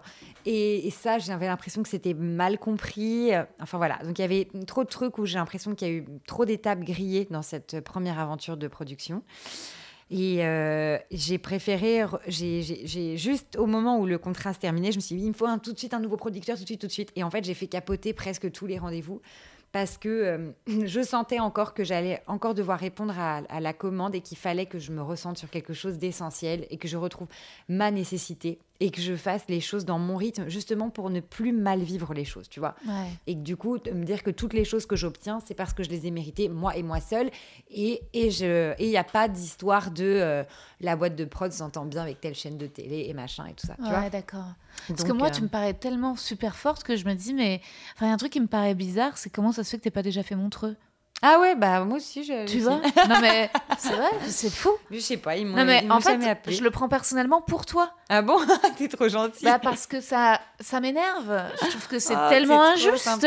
Je trouve ça fou. Mais en je même trouve temps, je vais te dire, délirant. il, y en a, vois- il y en a cinq nanas dans le stand-up. Ouais. euh, tu vois? Ouais, Il y en bah, a c'est sympa. cinq. C'est sympa, mais euh, en fait, je vais te dire, euh, parfois, dans les moments de découragement, j'ai pu avoir les boules de ce genre de truc, mais maintenant, je sais aussi que euh, c'est une telle dose de pression que ça met que, en fait, si ça n'arrive pas maintenant, c'est que ça devait pas arriver, tu vois Et euh, parce que. Parce que voilà, tu vois, enfin, avant ça, j'ai fait, j'avais fait des télés, machin, je le vivais trop mal. La seule télé que j'ai bien vécue, c'est le Jamel, tu vois, Ouais. bizarrement. Et pourquoi? Parce que euh, c'est Jason Brokers qui, euh, que j'adore, qui avait appelé le, le, le- bah, la- le programmateur à l'époque de l'émission, qui avait dit il faut l'apprendre. Hmm. Et euh, le fait que ça soit un humoriste qui me parraine, je Mm. me suis sentie vraiment droite dans mes bottes et Ouais. affirmée en mode voilà, j'ai su ces personnes, quoi, tu Ouais, vois. ouais. Et euh, même, si, même si de toute façon j'ai su ces personnes Dans pour y arriver, jamais. Mais par contre, même, c'est pas des arrangements de prod avec une chaîne de télé, c'est pas ça. Ça doit se faire, ça se fait, tu vois. Parce que, voilà, je le, je le sens un peu comme ça maintenant. La, la D'accord. preuve en est, tu vois, je voulais absolument être produite, et en fait, ça m'a tellement mis mal que, Ouais. euh, bon, Que maintenant, voilà. c'est plus un objectif non. d'être produite à nouveau. C'est non, fini. non. Maintenant, tu veux tout autoproduire? Bah non, je veux, je n'y mets pas un point d'honneur parce que je vois les limites de l'autoproduction. Ouais. Après, j'ai de la chance, je suis méga aidée hein, par euh, Ouais. Fourchette Suisse Production. Euh, c'est mes, mes amis et, et, euh, c'est eux qui gèrent toute la production exécutive. Mais euh, c'est compliqué en termes de stratégie. Quelque part, c'est super d'être à l'origine parce que tu essaies de respecter ton, ton rythme physiologique et tout ça. Mhm. Mais d'un autre côté, j'ai quand même une méconnaissance totale, tu vois, Ouais, de bah ouais, ce qu'il ouais, faut faire, de machin. Donc euh, ça, ça c'est une charge mentale énorme. Ouais. Et euh, bah toi, tu, tu la vis, quoi, tu connais.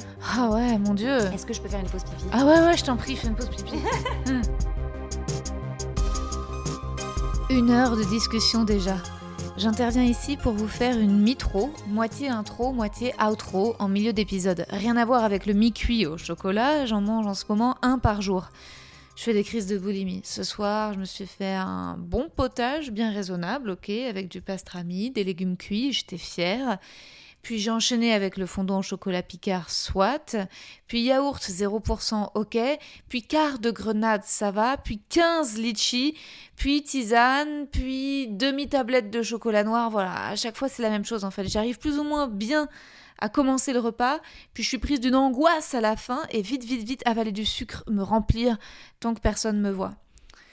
J'ose évidemment moins faire ça quand il y a des gens autour. Bref, mitro pour vous dire que cet épisode avec Laura Domange est l'un des plus longs de cette Winter Edition et de tout le podcast, mais c'était très dur de faire des coupes parce que j'étais passionnée en fait dans cette première partie par l'histoire familiale, le rapport de Laura à son père. Dans cette deuxième partie qui va suivre, on aborde plein de sujets passionnants. Euh, et avant le questionnaire de Proust, en fait, je pose à Laura des questions du jeu apéro débat à la con de mon amie Edwina Gérard, rencontrée au Field. Son jeu, édité euh, par Larousse, c'est très drôle, c'est des cartes, c'est disponible sur internet ou à la Fnac. Si vous manque un cadeau de Noël, n'hésitez pas, c'est seulement 10,90€ et c'est très sympa. En fait, le principe, c'est pour ou contre. Alors, dans le jeu, il y a aussi des cartes personnages et il faut défendre un point de vue en jouant un personnage. Mais là, j'ai juste demandé à Laura si elle était pour ou contre faire l'amour avec plusieurs personnes, la politique de l'enfant unique, séparer l'homme de l'artiste. Ça nous entraîne dans une longue discussion sur les politiques, Darmanin, le documentaire Netflix sur Strauss-Kahn, ainsi que celui sur Epstein, et j'enchaîne, moi, avec le récit un peu glauque d'une soirée récente. Mais je veux rien vous spoiler d'autre, si ce n'est euh, Mini Ratum. Euh, Sarah Silverman parle des écureuils dans son special, bien sûr, Speck of Dust, et pas dans son podcast. Quand je dis aussi que ça fait du bien de faire un break des plateaux d'humour, moi, c'est parce qu'il faut bien tenter de positiver, sinon on devient fou. D'ailleurs, merci à ceux d'entre vous qui ont écouté l'épisode hier avec Marina Rollman et m'ont consolé par rapport à mon casting. J'essaie d'aller de l'avant, les gars. Là, j'en ai un nouveau à préparer, euh, moins important, donc tant mieux. Je me mets moins de pression. J'essaie de trouver l'endroit où c'est ludique, puisque je suis pas prête à arrêter définitivement d'en passer. N'oubliez pas de vous abonner sur Apple Podcast, 5 étoiles et un avis gentil. C'est vraiment mon carburant, je compte sur vous. J'aime bien quand, vous m'envoyez des DM avec des compliments et tout, ça me fait plaisir. Mais à chaque fois, ce que j'ai vraiment envie de vous répondre, c'est il n'y a pas d'amour, il n'y a que des preuves d'amour. Le moyen de me prouver votre reconnaissance pour le contenu que je mets à dispo gratuitement, certes il y a un peu de pub, mais ça m'a rapporté 15 centimes le mois dernier. Donc bon, c'est 1. 5 étoiles, avis sur Apple Podcast. 2. Like, commentez, partagez sur Insta. 3. Prenez des places pour mon spectacle fin janvier au point virgule. Ça aussi, ça peut être un super cadeau de Noël. Lâchez-vous, on y croit encore. Le spectacle vivant n'est pas tout à fait mort. Et 4, il n'y a pas de 4, si ce n'est que j'ai un autre cadeau pour vous. Euh, j'ai mis un bout de discussion coupé avec Laura, vu que l'épisode est très long, j'ai dû un petit peu couper. Et je l'ai mis sur ma chaîne YouTube parce que j'avais pas envie de, de le jeter, je l'aime trop. Et dans ce petit bout, Laura nous dit si elle est pour ou contre fêter le nouvel an, avouer à son ami que son ami est laid, l'euthanasie, les cagnottes, faire l'amour après une dispute, la légalisation du cannabis, coucher pour réussir, couper les spaghettis, fouiller dans le tel de son partenaire. Ces réponses sont très rigolotes, je vous conseille d'aller y faire un tour. Je vous embrasse, je vous aime. Maintenant, je me suis habituée à cette amitié quasi virtuelle. En fait, je m'adresse à vous sans vous voir et je préfère ce rapport à la vie, à voir mes amis. J'ai vu un ami cet après-midi que j'avais pas vu depuis longtemps. C'était très sympa, mais je disais beaucoup de mal des gens. Et après qu'on se soit séparés, j'ai culpabilisé. Je me suis dit, putain, je bitch, mais non-stop, quoi. J'aime personne, je critique les gens en permanence. Mais avec vous, ça passe. Voilà, pour le podcast, ça passe. Et si j'écris, euh, enfin, si j'arrive à écrire un livre, ben, c'est à vous que je m'adresserai, en fait. J'ai commencé quelques pages hier, Adrienne m'a relu et maintenant il faut que, faut que je m'accroche, que je continue, que je perde pas confiance. Je vous souhaite une belle écoute de cette deuxième partie du deuxième épisode de ma Winter Edition, Les meufs que je veux ken. Non. Donc c'est pareil, moi il faut que je sois absolument sûre de moi, tu vois. Là aujourd'hui, l'idée de remonter sur un plateau, ouais pas jouer mon spectacle hein, sur un plateau mhm. me terrorise. Là, le fait qu'on s'arrête, là, moi, c'est ces confinements, c'est très dur pour moi pour ça. Hein. C'est que euh, quand je m'arrête, j'ai l'impression que je pourrais jamais recommencer, jamais. Puis je trouve que mes textes sont nuls. Enfin, tu vois, il faut que je reparte à zéro, quoi. C'est l'enfer. Mais d'ailleurs, en parlant de visibilité, France Inter, ça n'a jamais été quelque chose qui. Non, parce que tu étais longtemps déjà chez Nova, en fait. Ouais, j'étais longtemps chez Nova, mais si, j'adorais euh, France Inter. Mais tu vois, maintenant, je, je me sens complexée d'écrire, tu vois. Vachement plus qu'avant. Ouais, ouais, je sais pas. Enfin, je, je, pas vachement plus qu'avant. Nova, bah, Nova, j'en ai quand même chié, ah honnêtement, ouais. pendant euh, plus de deux ans. Au début, c'était super, et puis après, j'en ai vraiment chié. Et, euh, et c'est un truc hein, d'être bon toutes les semaines, tu vois? Euh, c'est quand même un truc, je trouve. Euh, et puis. Et tu euh, l'as pas, mais tu l'as aussi avec Piquante. Vous avez une putain. Alors voilà. énormément. Ouais, La Piquante, ça n'arrête pas. c'est trop cool. Enfin, ça vraiment, ça, m'éclate parce que j'adore faire là, les enquêtes très spéciales puisque je le faisais déjà toute seule sur Instagram pendant le confinement. Ouais, c'était trop. Et du coup, je suis trop contente de refaire ça pour la télé. Enfin, c'est trop cool. Et t'es la seule à avoir ce petit spot? Ouais. Bah ouais. Bien sûr. Hein. avoir, un magnéto, tu veux dire? Ouais. ouais. Et Elodie Pou aussi a un magnéto. Ah d'accord. Ouais.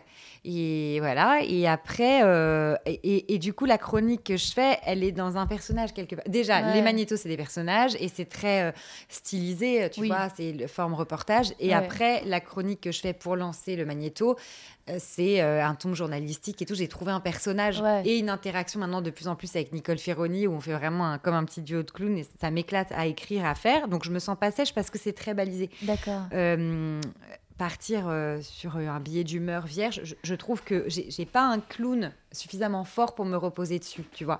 Comme il peut y avoir genre Jimo, ou euh, tu vois mm. qu'il y a un truc voilà, vraiment euh, très défini dans le clown, et du coup, il n'y a plus qu'à se reposer, entre guillemets, sur Je dis pas que c'est plus facile, hein, mais j'ai un pré- moi, en tout cas, ça me fait rêver ce truc-là où tu te dis ah waouh, tu- il est son personnage, il est comme ça, donc du coup, tout, toute la vie est vue par le prisme de ce personnage. Moi, le mien, je, je n'ai pas de recul en tout cas dessus pour voir euh, qu'est-ce Ouais. qui peut être intéressant dans ce clown et du coup quel prisme décliner, tu vois. Et Ouais. donc désormais, je suis trouillarde. Autant avant sur Nova, je l'étais pas et maintenant je suis trouillarde. Je suis- je- mais j'adorais hein, être sur France Inter, rien que pour le symbole, ça m'éclaterait. Mais, mais euh, ouais. Après, peut-être, je pense, c'est comme faire du vélo, tu vois. Ça ouais, c'est sûr. Ça revient. Mais oui, c'est sûr. Mais pour reparler du stand-up et du confinement et de ta Mm. peur de remonter sur les plateaux, il n'y a pas aussi un soulagement que ça accompagne Dans le sens où, en fait, moi, ça m'a fait aussi du bien. de- on n'en avait pas parlé des dernières de couper un peu des plateaux. Ah bah oui. Tu vois, c'est aussi. euh, Ça fait un bien fou. Puis moi, j'ai découvert ce que c'était que de dîner chez soi Ouais. à 20h, de cesser Ouais. l'activité, tu vois. Là où. euh, Et ça se passe comment alors avec ton mec maintenant que vous voyez beaucoup plus euh, Bah, euh, c'est chaud parce qu'on travaille ensemble Ouais. aussi beaucoup. Tu vois, c'est lui qui monte, qui fait la plupart des montages de, des vidéos là que je fais. Donc, euh, c'est- dur, tu vois. euh, de, de Très fusionnel, ouais. Voilà. Et, et puis, euh, et puis, moi, je suis quand même dans un. Dans, ça me demande beaucoup de travail, Teva et le reste. Et, euh, et du coup, je suis en mode. euh, je suis une brute de travail. Je travaille 7 jours sur 7, tu vois, machin. Donc, j'instaure beaucoup ce climat Mhm. à la maison. Ce qui est pas du tout cool pour quelqu'un qui, Mhm. bah, lui, travaille que trois jours par semaine. Ouais. Et en soi, c'est très bien. Et tu Oui, vois, et oui. il, il est plus cool que moi. Et moi, j'ai besoin qu'il y ait un peu une ambiance burn-out. Ouais, ouais, ouais, ouais, ouais, ouais, ouais, ouais. Donc, c'est un peu chaud. Mais comme je te disais, on est une équipe, quoi. Et vous avez réussi à. Il veut toujours vivre à la campagne et toi à Paris Ça, c'est Non. Non, on veut, euh, il veut plus. Il veut rester Ah. vivre avec moi. Ah parce bon. qu'il est trop amoureux. Ah bon, tant mieux. Ouais, ouais, ouais. non, ouais. Mais moi, je, je, je suis pas contre ça. En fait, je Non, suis mais pas euh, contre. pour les week-ends, et voilà, deux semaines par-ci, deux semaines par-là. Oui, ou même, tu vois, je, je suis pas contre réinterroger la forme dans laquelle j'ai j'ai été élevée qui ne marche pas. Tu vois, qui n'a pas marché en tout cas euh, pour mes parents. Et qui, je pense, euh, voilà, je, trouve qu'on a, cette chance d'être euh, au 21e siècle, d'avoir vu les erreurs de nos, de nos ancêtres et, d'être suffisamment plus libre en termes de parole sur ce qu'on ressent, ce qui nous déplaît, etc. Et, et je, moi, je suis pas contre l'idée de, de réenvisager d'autres formes de couple, tu vois. Ouais. De, et donc, ça, ça passe aussi par ça, par euh, le fait de se dire que peut-être qu'il faut pas partager la même résidence principale et c'est Ouais. pas grave. Oui, tu vois. oui, oui, oui. Ça me Du dérange temps pas. séparé, c'est positif. Ouais, mais bon, après, je Ouais. comprends, c'est peut-être pas le, le moment. Pas tout de suite pas. aussi. Vous êtes. Ouais. Ouais. Ouais, peut-être. Et puis bon, c'est vrai que là, c'est- super incertain pour s'engager dans quoi que ce soit. Enfin, c'est vrai que c'est très, très compliqué. Et euh. vous faites pas partie de tous ces couples qui ont décidé de faire un bébé justement Oh avec là, les confinements et les reconfinements. Non, non, Il y a tout. pas euh, du on a l'impression qu'il y en a beaucoup pour qui Ah ça a été. ouais. Bah écoute, euh, bravo. euh, moi, je, ou pas? Non, mais incapable. ah ouais. Ah non, Oh. non, mais quel enfer. Mais t'en- t'en veux ou pas forcément? En fait, c'est ouf, les enfants, parce que, euh, genre, euh, j'ai jamais trop eu le truc. Tu vois, quand j'étais petite, je jouais pas au- à la poupée et à la maman, là. Ça me Ouais. saoulait, tu vois. Euh, le bébé, là, machin, les bébés Ouais. corolles et tout, ça m'a jamais fait triper. jamais, jamais. J'avais un landau que je poussais, ça, ça me faisait triper. Un petit Ouais. landau, tu vois, mais c'est plus pour le côté, déjà, j'aimais bien les, les Je pense qu'on véhicules. offre encore des bébés, des landaux aux petites filles? Oui, mais je sais aussi qu'on offre des bébés aux petits garçons aussi. Moi, je le fais Moi, je suis pour qu'on offre plus de bébés. Bah, pourquoi pas? C'est très bizarre, en vrai, d'offrir un bébé à Bah, un tu enfant. vois, mon, mon petit, mon filleul, je lui ai offert un bébé, mais il est trop mignon. Il dort tout le temps avec. Il adore. C'est son Ah copain. ouais Il lui donne le bain. Tu vois, Ah c'est. ouais. Il y a un côté, euh, il l'adore, quoi. Ok, C'est trop mignon. d'accord. Il y a un attachement. Moi, j'aime bien. Je vois, je vois le côté peut-être poupée parce que tu peux lui faire des nattes, des coiffures, lui changer de robe, l'habiller. Bah ouais, je suis d'accord Mais avec toi. bébé, Ouais, ça chelou. Moi, ça m'a jamais fait triper. ouais. Donc ça m'a jamais fait triper.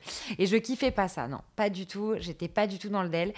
Donc, euh, je- et puis plus, plus- après, plus tard, c'est pareil. Mes copines étaient, ah, moi, je veux trop des enfants, machin. Moi, je, non, je, oui, bah, j'imagine que j'en veux, tu vois, mais Ouais. je savais pas.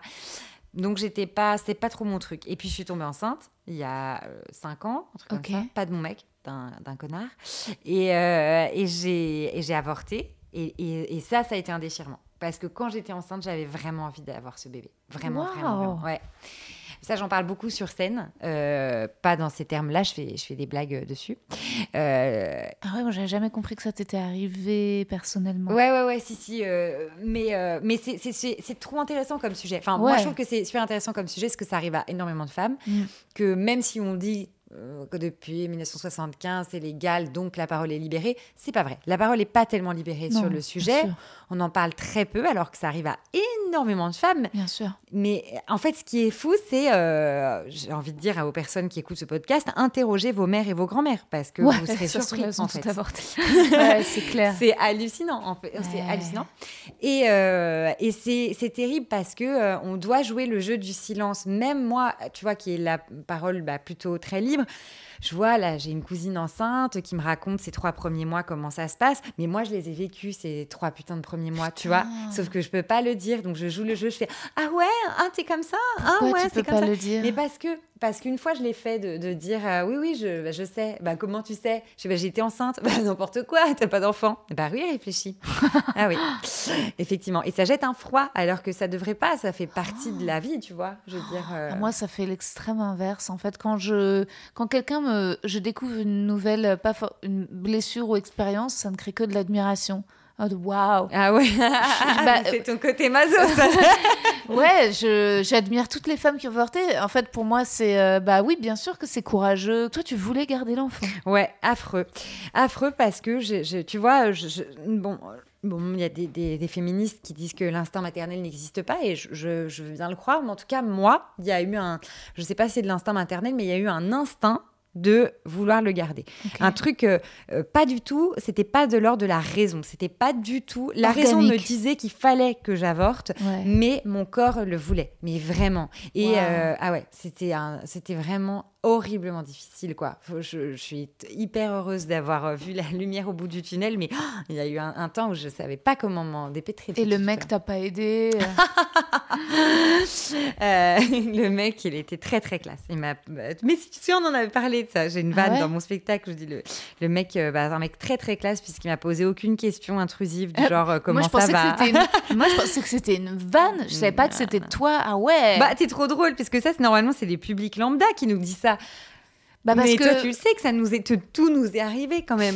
Ouais, mais alors vraiment, euh, mais parce que tu avais réussi à, hum, à formuler ce, ce- ce sketch, n'était pas tant à la première personne que dans Ah un truc plus d'observation un peu à la roue, en mode vous, vous remarquez que ce qui se passe quand même dans nos Ah vies, ouais. c'est que c'était moins jeu. Donc moi je me disais genre, euh, tu soulèves un sujet Ah et ouais, ouais, tu... c'est Non, ouais, non, non, ça m'est, ça m'est vraiment Ah. arrivé. Et... Non, non, le mec, euh, bah, il a flippé grave, tu vois. Enfin, de toute façon, le mec, voilà, on enfin, c'est une histoire compliquée. Il avait une, une copine, enfin, tu vois, et puis euh, il devait la quitter, puis il l'a pas quittée. Et puis moi, j'ai dit, bon, bah, puisque tu la quittes pas, bah, du coup, moi, je vais te quitter.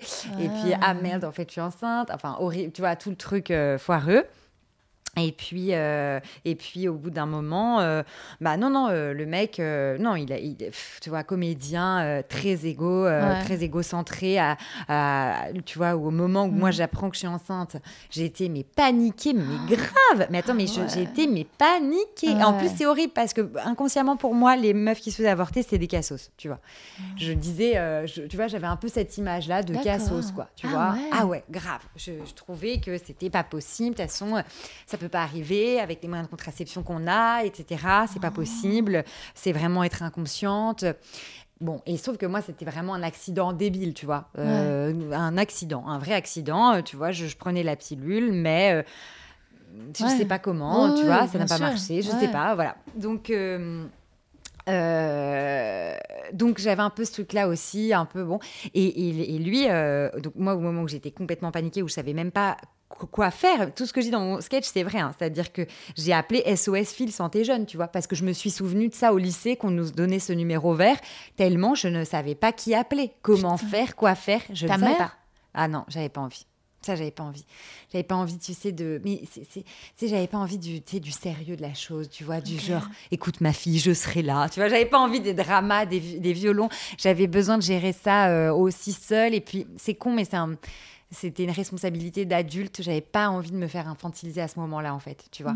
Et je me sentais, euh, ouais, plutôt très adulte à ce moment-là. Donc, je, je sais pas, j'avais pas du tout envie de démêler mes parents, enfin ma mère en tout cas.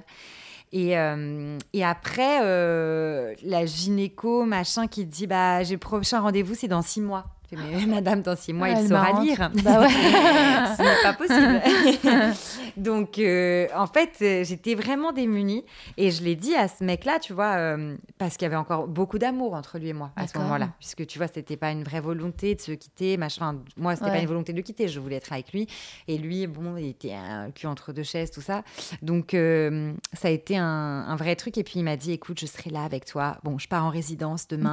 en, pas en résidence, en stage de théâtre. Tu vois. Oh, ah, mais quel connard. blaireau. Et donc, il est parti. Mais ça, c'est ouf, tu vois. Non, mais ça, c'est malade. Ça, c'est malade. Et je me suis retrouvée à gérer ça seule. Alors, pas complètement seule. J'avais des potes, tu vois, de Ouais. ouf, d'ailleurs, qui, qui ont été là tout le temps. Mais, euh, mais quand même, c'est euh, c'est dingue. Dans, dans- tu vois, t'es- c'est vraiment une histoire de femme. Tu vois, dans la, les, les autres nanas qui se faisaient avorter, bah, y en avait aucun- tout avait des histoires différentes, mais le dénominateur commun, c'est qu'il y avait aucun mec. Aucun, Ouais. aucun, aucun, aucun.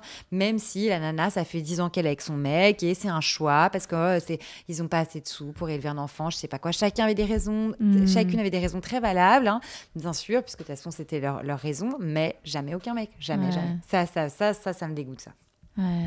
Ouais. Ça me dégoûte. Mais euh, pourquoi est-ce qu'on a parlé d'avortement? Parce qu'à ce moment-là, j'ai eu envie d'avoir des mômes. Voilà. Et euh, depuis, plus- non. Ouais. Au grand désespoir de mon mec qui Ah, en- c'est vrai, lui, compte les jours. Ah ouais. ouais, c'est marrant parce que j'ai pas mal de copines, figure-toi, dans ce- cette situation, euh, notamment une particulièrement où elles sont. mec, La harcèle et limite, c'est une cause de conflit, tu vois. Genre, il est un- limite en mode Desperate Housewives, tu sais, euh, quand Ouais. euh, Carlos qui, Ouais, ouais, grave. qui sa pilule et elle, elle est en mode non, genre en mode laisse-moi ma carrière, je travaille beaucoup, j'ai besoin de progresser. Mm, mm. Et, euh, et elle, elle veut, elle veut, elle- genre, elle négocie un 35-36 minimum, quoi. Et lui, genre, il compte, il est malheureux. Enfin, il veut. Enfin, en fait, il est malheureux, mais avec le, au final, intégrer le, quand il sera là, tu t'en occuperas. Enfin, tu vois, c'est pas comme s'il disait, voilà tout ce que je ferais. Enfin, tu vois, et d'ailleurs, il lui dit, oui, mais.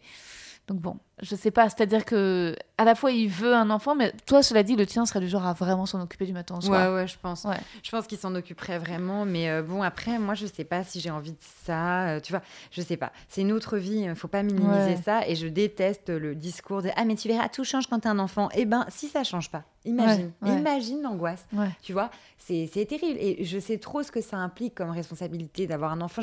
J'ai tellement trop détesté mes parents aussi euh, que je, je n'aimerais. Enfin, je, je voudrais pouvoir en faire un en, en conscience de cause et pas le, le- le- le- tu vois, le lâcher, quoi. Je, sais que. En plus, je trouve qu'on imagine. Alors après, tant mieux, tu vois, c'est positif et la loi de l'attraction, tout ça, mais on imagine que des bons scénars, quoi. Ouais, C'est-à-dire ouais, que moi, quand je dis qu'à la limite, je suis plus branchée par l'adoption parce que j'adorerais transmettre et tout, mais faire naître un enfant aujourd'hui, moi, putain, mais avec toute la culpabilité que j'ai déjà quand je garde un chien deux jours, mais un enfant, mais ça serait horrible, quoi, tu vois. Et du coup, je me dis, euh, adopter, ça, ça- ça aurait plus de sens pour moi. Je Ouais. dis pas que tout le monde doit le faire, mais ça aurait plus de sens de pas faire naître quelqu'un, mais de se dire que cette personne est, est déjà là, elle est dans la merde, elle a pas d'amour. Ça, je suis très chaude de lui en donner, tu vois. Mais euh, quand je dis ça, on me dit ah non mais tu sais que adopter c'est très très dur. Je veux dire après c'est très très difficile. C'est même pas la procédure. hein. Les gens disent ça sur l'adoption, c'est très très dur. Je dis non mais tu compares ça à, au fait d'avoir quoi un enfant en bonne santé. Si ça se trouve, tu vas avoir un enfant, ça va être très très dur aussi, qui peut-être qu'il va être autiste, peut-être qu'il va être euh, handicapé. Tu ne sais pas quel enfant tu vas avoir et ça peut être une expérience tout aussi difficile.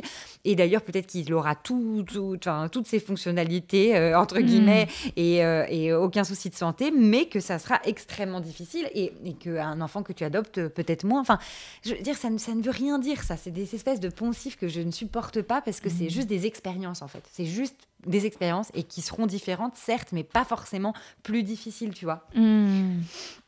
Donc, je sais pas, je suis un peu euh, là-dedans. Mais pff, au jeu- à l'heure actuelle, je suis trop flippée. Et puis, tu t'imagines, attends, mais t'imagines, tu mets un môme à l'école et, et son instit avec un masque, quoi. Non, mais moi, ça me déprime. Un monde où tu peux pas faire des bisous à un enfant. Mais attention, si cette phrase est, est extraite de ce podcast, toi-même, tu sais. Euh, attends, avant de te, de te poser les petites questions du questionnaire de Proust, euh, j'ai une copine qui a fait un jeu de société et avec des questions super rigolotes, euh, des questions débat. Alors, on est censé les jouer en faisant un personnage, mais moi, j'aime bien juste euh, après comment ça, ça, ça débouche sur euh, des discussions. Donc, tu peux répondre court ou un peu plus long, comme tu veux. D'accord, ok.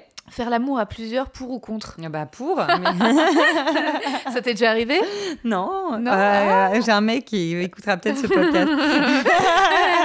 C'est le nom, tu as mué. T'avais 13 ans. Non. non, non, non, non, ça m'est pas arrivé. Mais en tout cas, euh, bon, tu vois, je pense que ça serait con d'être contre quand même. Ouais. Avec ton mec, vous en avez déjà parlé Genre, vous feriez l'amour avec une troisième personne? Non, non ça c'est Ouais. sûr que non. Ça, c'est sûr que non. Non, non, trop, trop possessif, trop jaloux, trop. Lui, il voudrait pas. Même si c'est avec Ouais. une autre meuf? Et même moi, je pense que j'aimerais pas. En vrai, avec Ouais. lui, euh, non, non. Ouais. Ouais.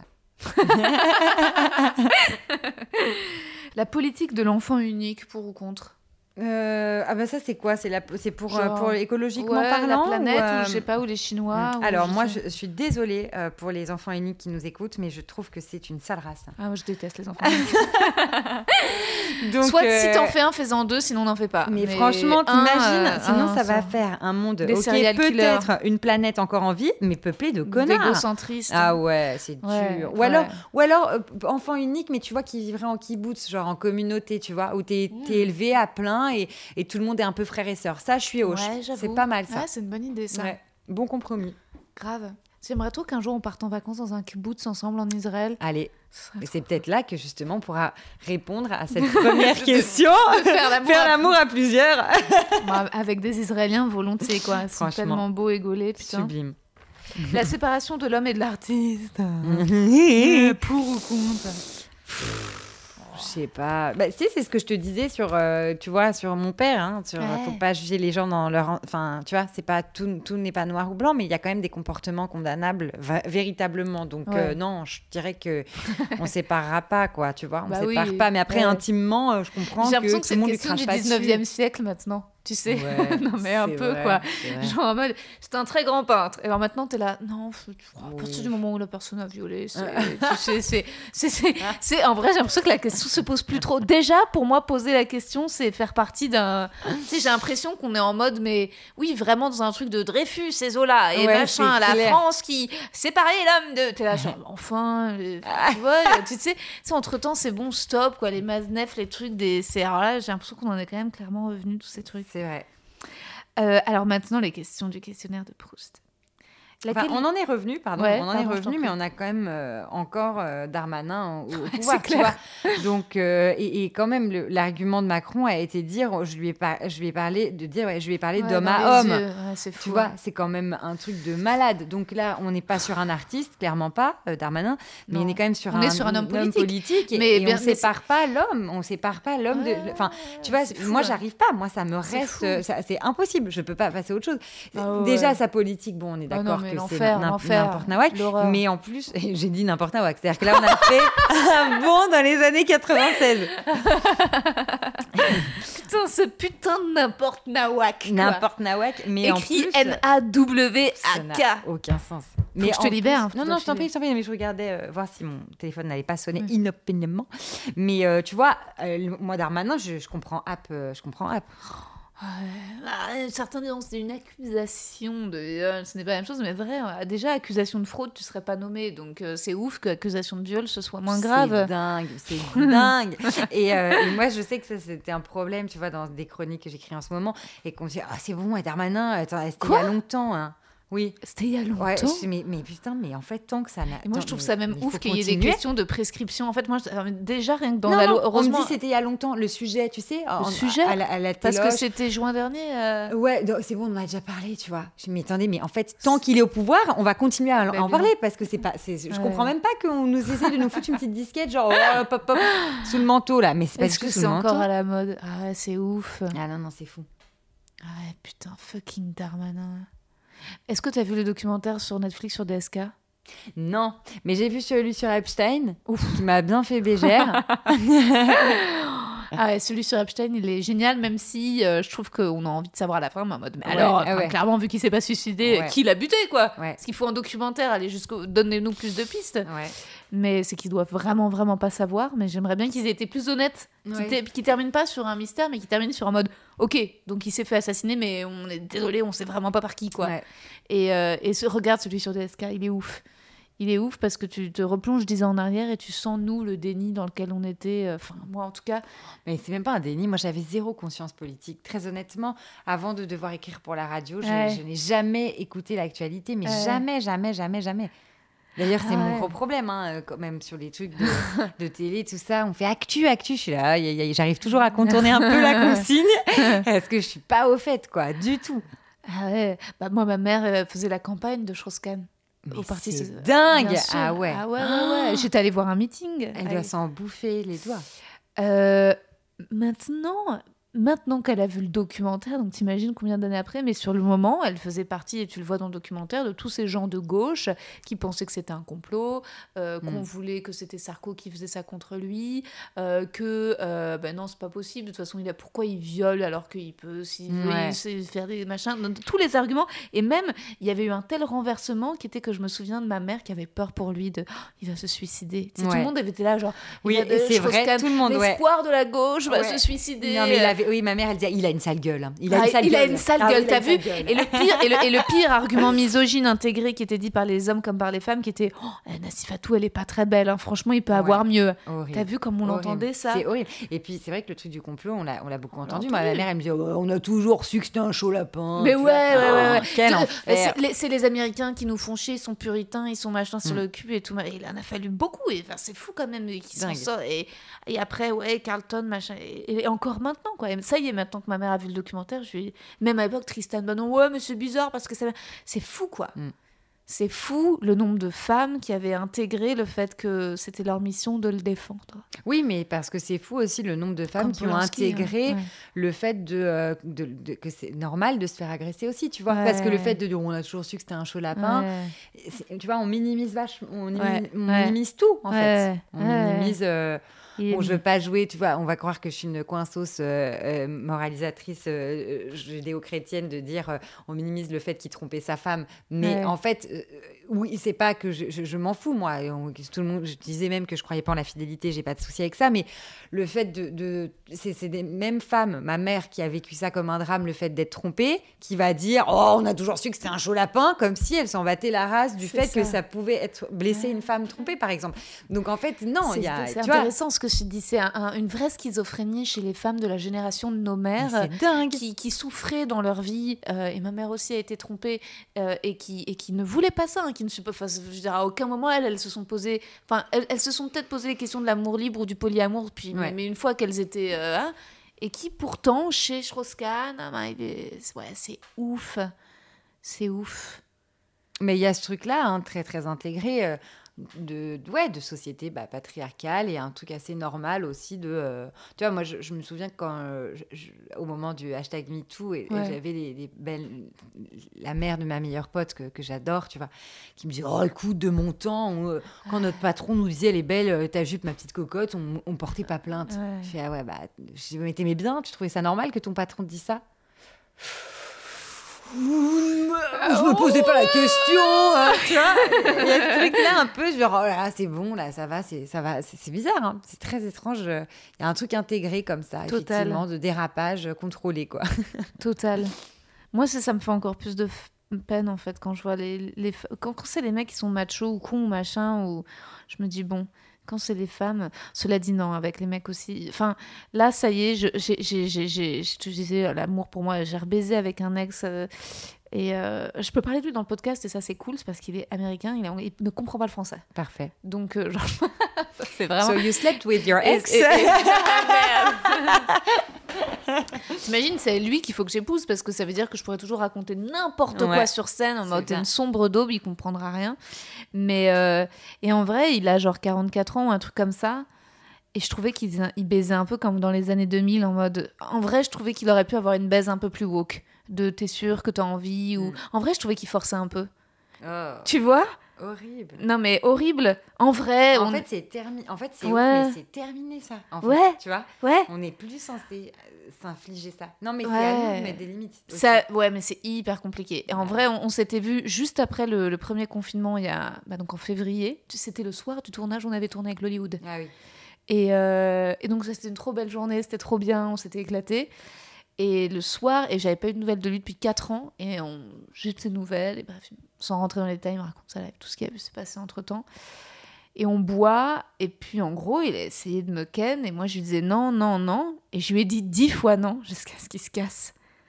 Et là, on s'est revus parce qu'il avait essayé de me joindre par mail, puis m'envoyer un truc par courrier, puis on s'est vu. Puis quand on s'est vu, je lui ai dit Est-ce que je peux être sincère avec toi? Pour moi, la dernière fois, t'étais quand même mis tout, quoi. Je t'ai dit dix fois de partir, tu partais pas.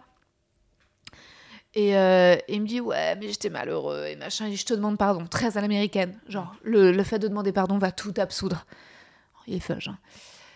Ok, ok, je te... et puis nous, et puis nous, meuf, comme je te pardonne. Et puis, puis en vrai, on reboit, on parle, etc. Puis la soirée, puis on finit par s'embrasser, mais bourré quand même, c'est par terre.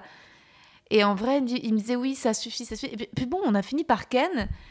Et, euh, et je et je lui avais pourtant dit, pardon, c'est glauque, hein, mais j'ai mes règles, quoi. Et j'avais pas envie, mais bon, je sais pas pourquoi j'ai fini quand même par le faire. Parce que bon, après, je pense que et là, c'est là, c'est moi qui ai un problème, c'est que je me dis, dans ma tête, inconsciemment, je me suis dit, allez, ça fait deux mois que tu l'as pas fait, dans tous les cas, genre, viens, on remet de l'huile dans, la, Dans le moteur. Dans le Oh, moteur. quel enfer Je pense qu'il y a eu une part de ça chez moi, il y a eu une part de bon, et puis il y a eu une part de. euh, En fait, je savais pas si j'en avais envie ou pas vraiment envie. Clairement, mon corps n'en avait pas envie.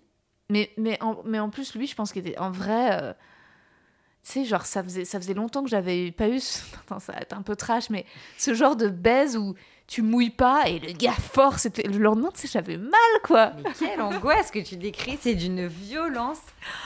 Mais je pense qu'il y a plein de meufs. Le nom... Bah attends, mais moi, plein de fois, mais il y a longtemps, il y a plein de fois où genre j'avais un peu mal et ça faisait partie du rapport d'avoir un peu mal. Ouais. Moi, c'est- c'est c'est rare de, ouais, tu ouais. vois, de, de mouiller, que ce soit super soft et tout. euh, je veux dire, c'était intégré. Genre, allez, je, bah, je vais chercher le lubri parce que je mouille pas naturellement et qu'il faut. Puis, puis c'est tellement complexant parce que t'es censé avoir envie, ton corps a envie et toi, t'es hyper pleine de désirs et tout.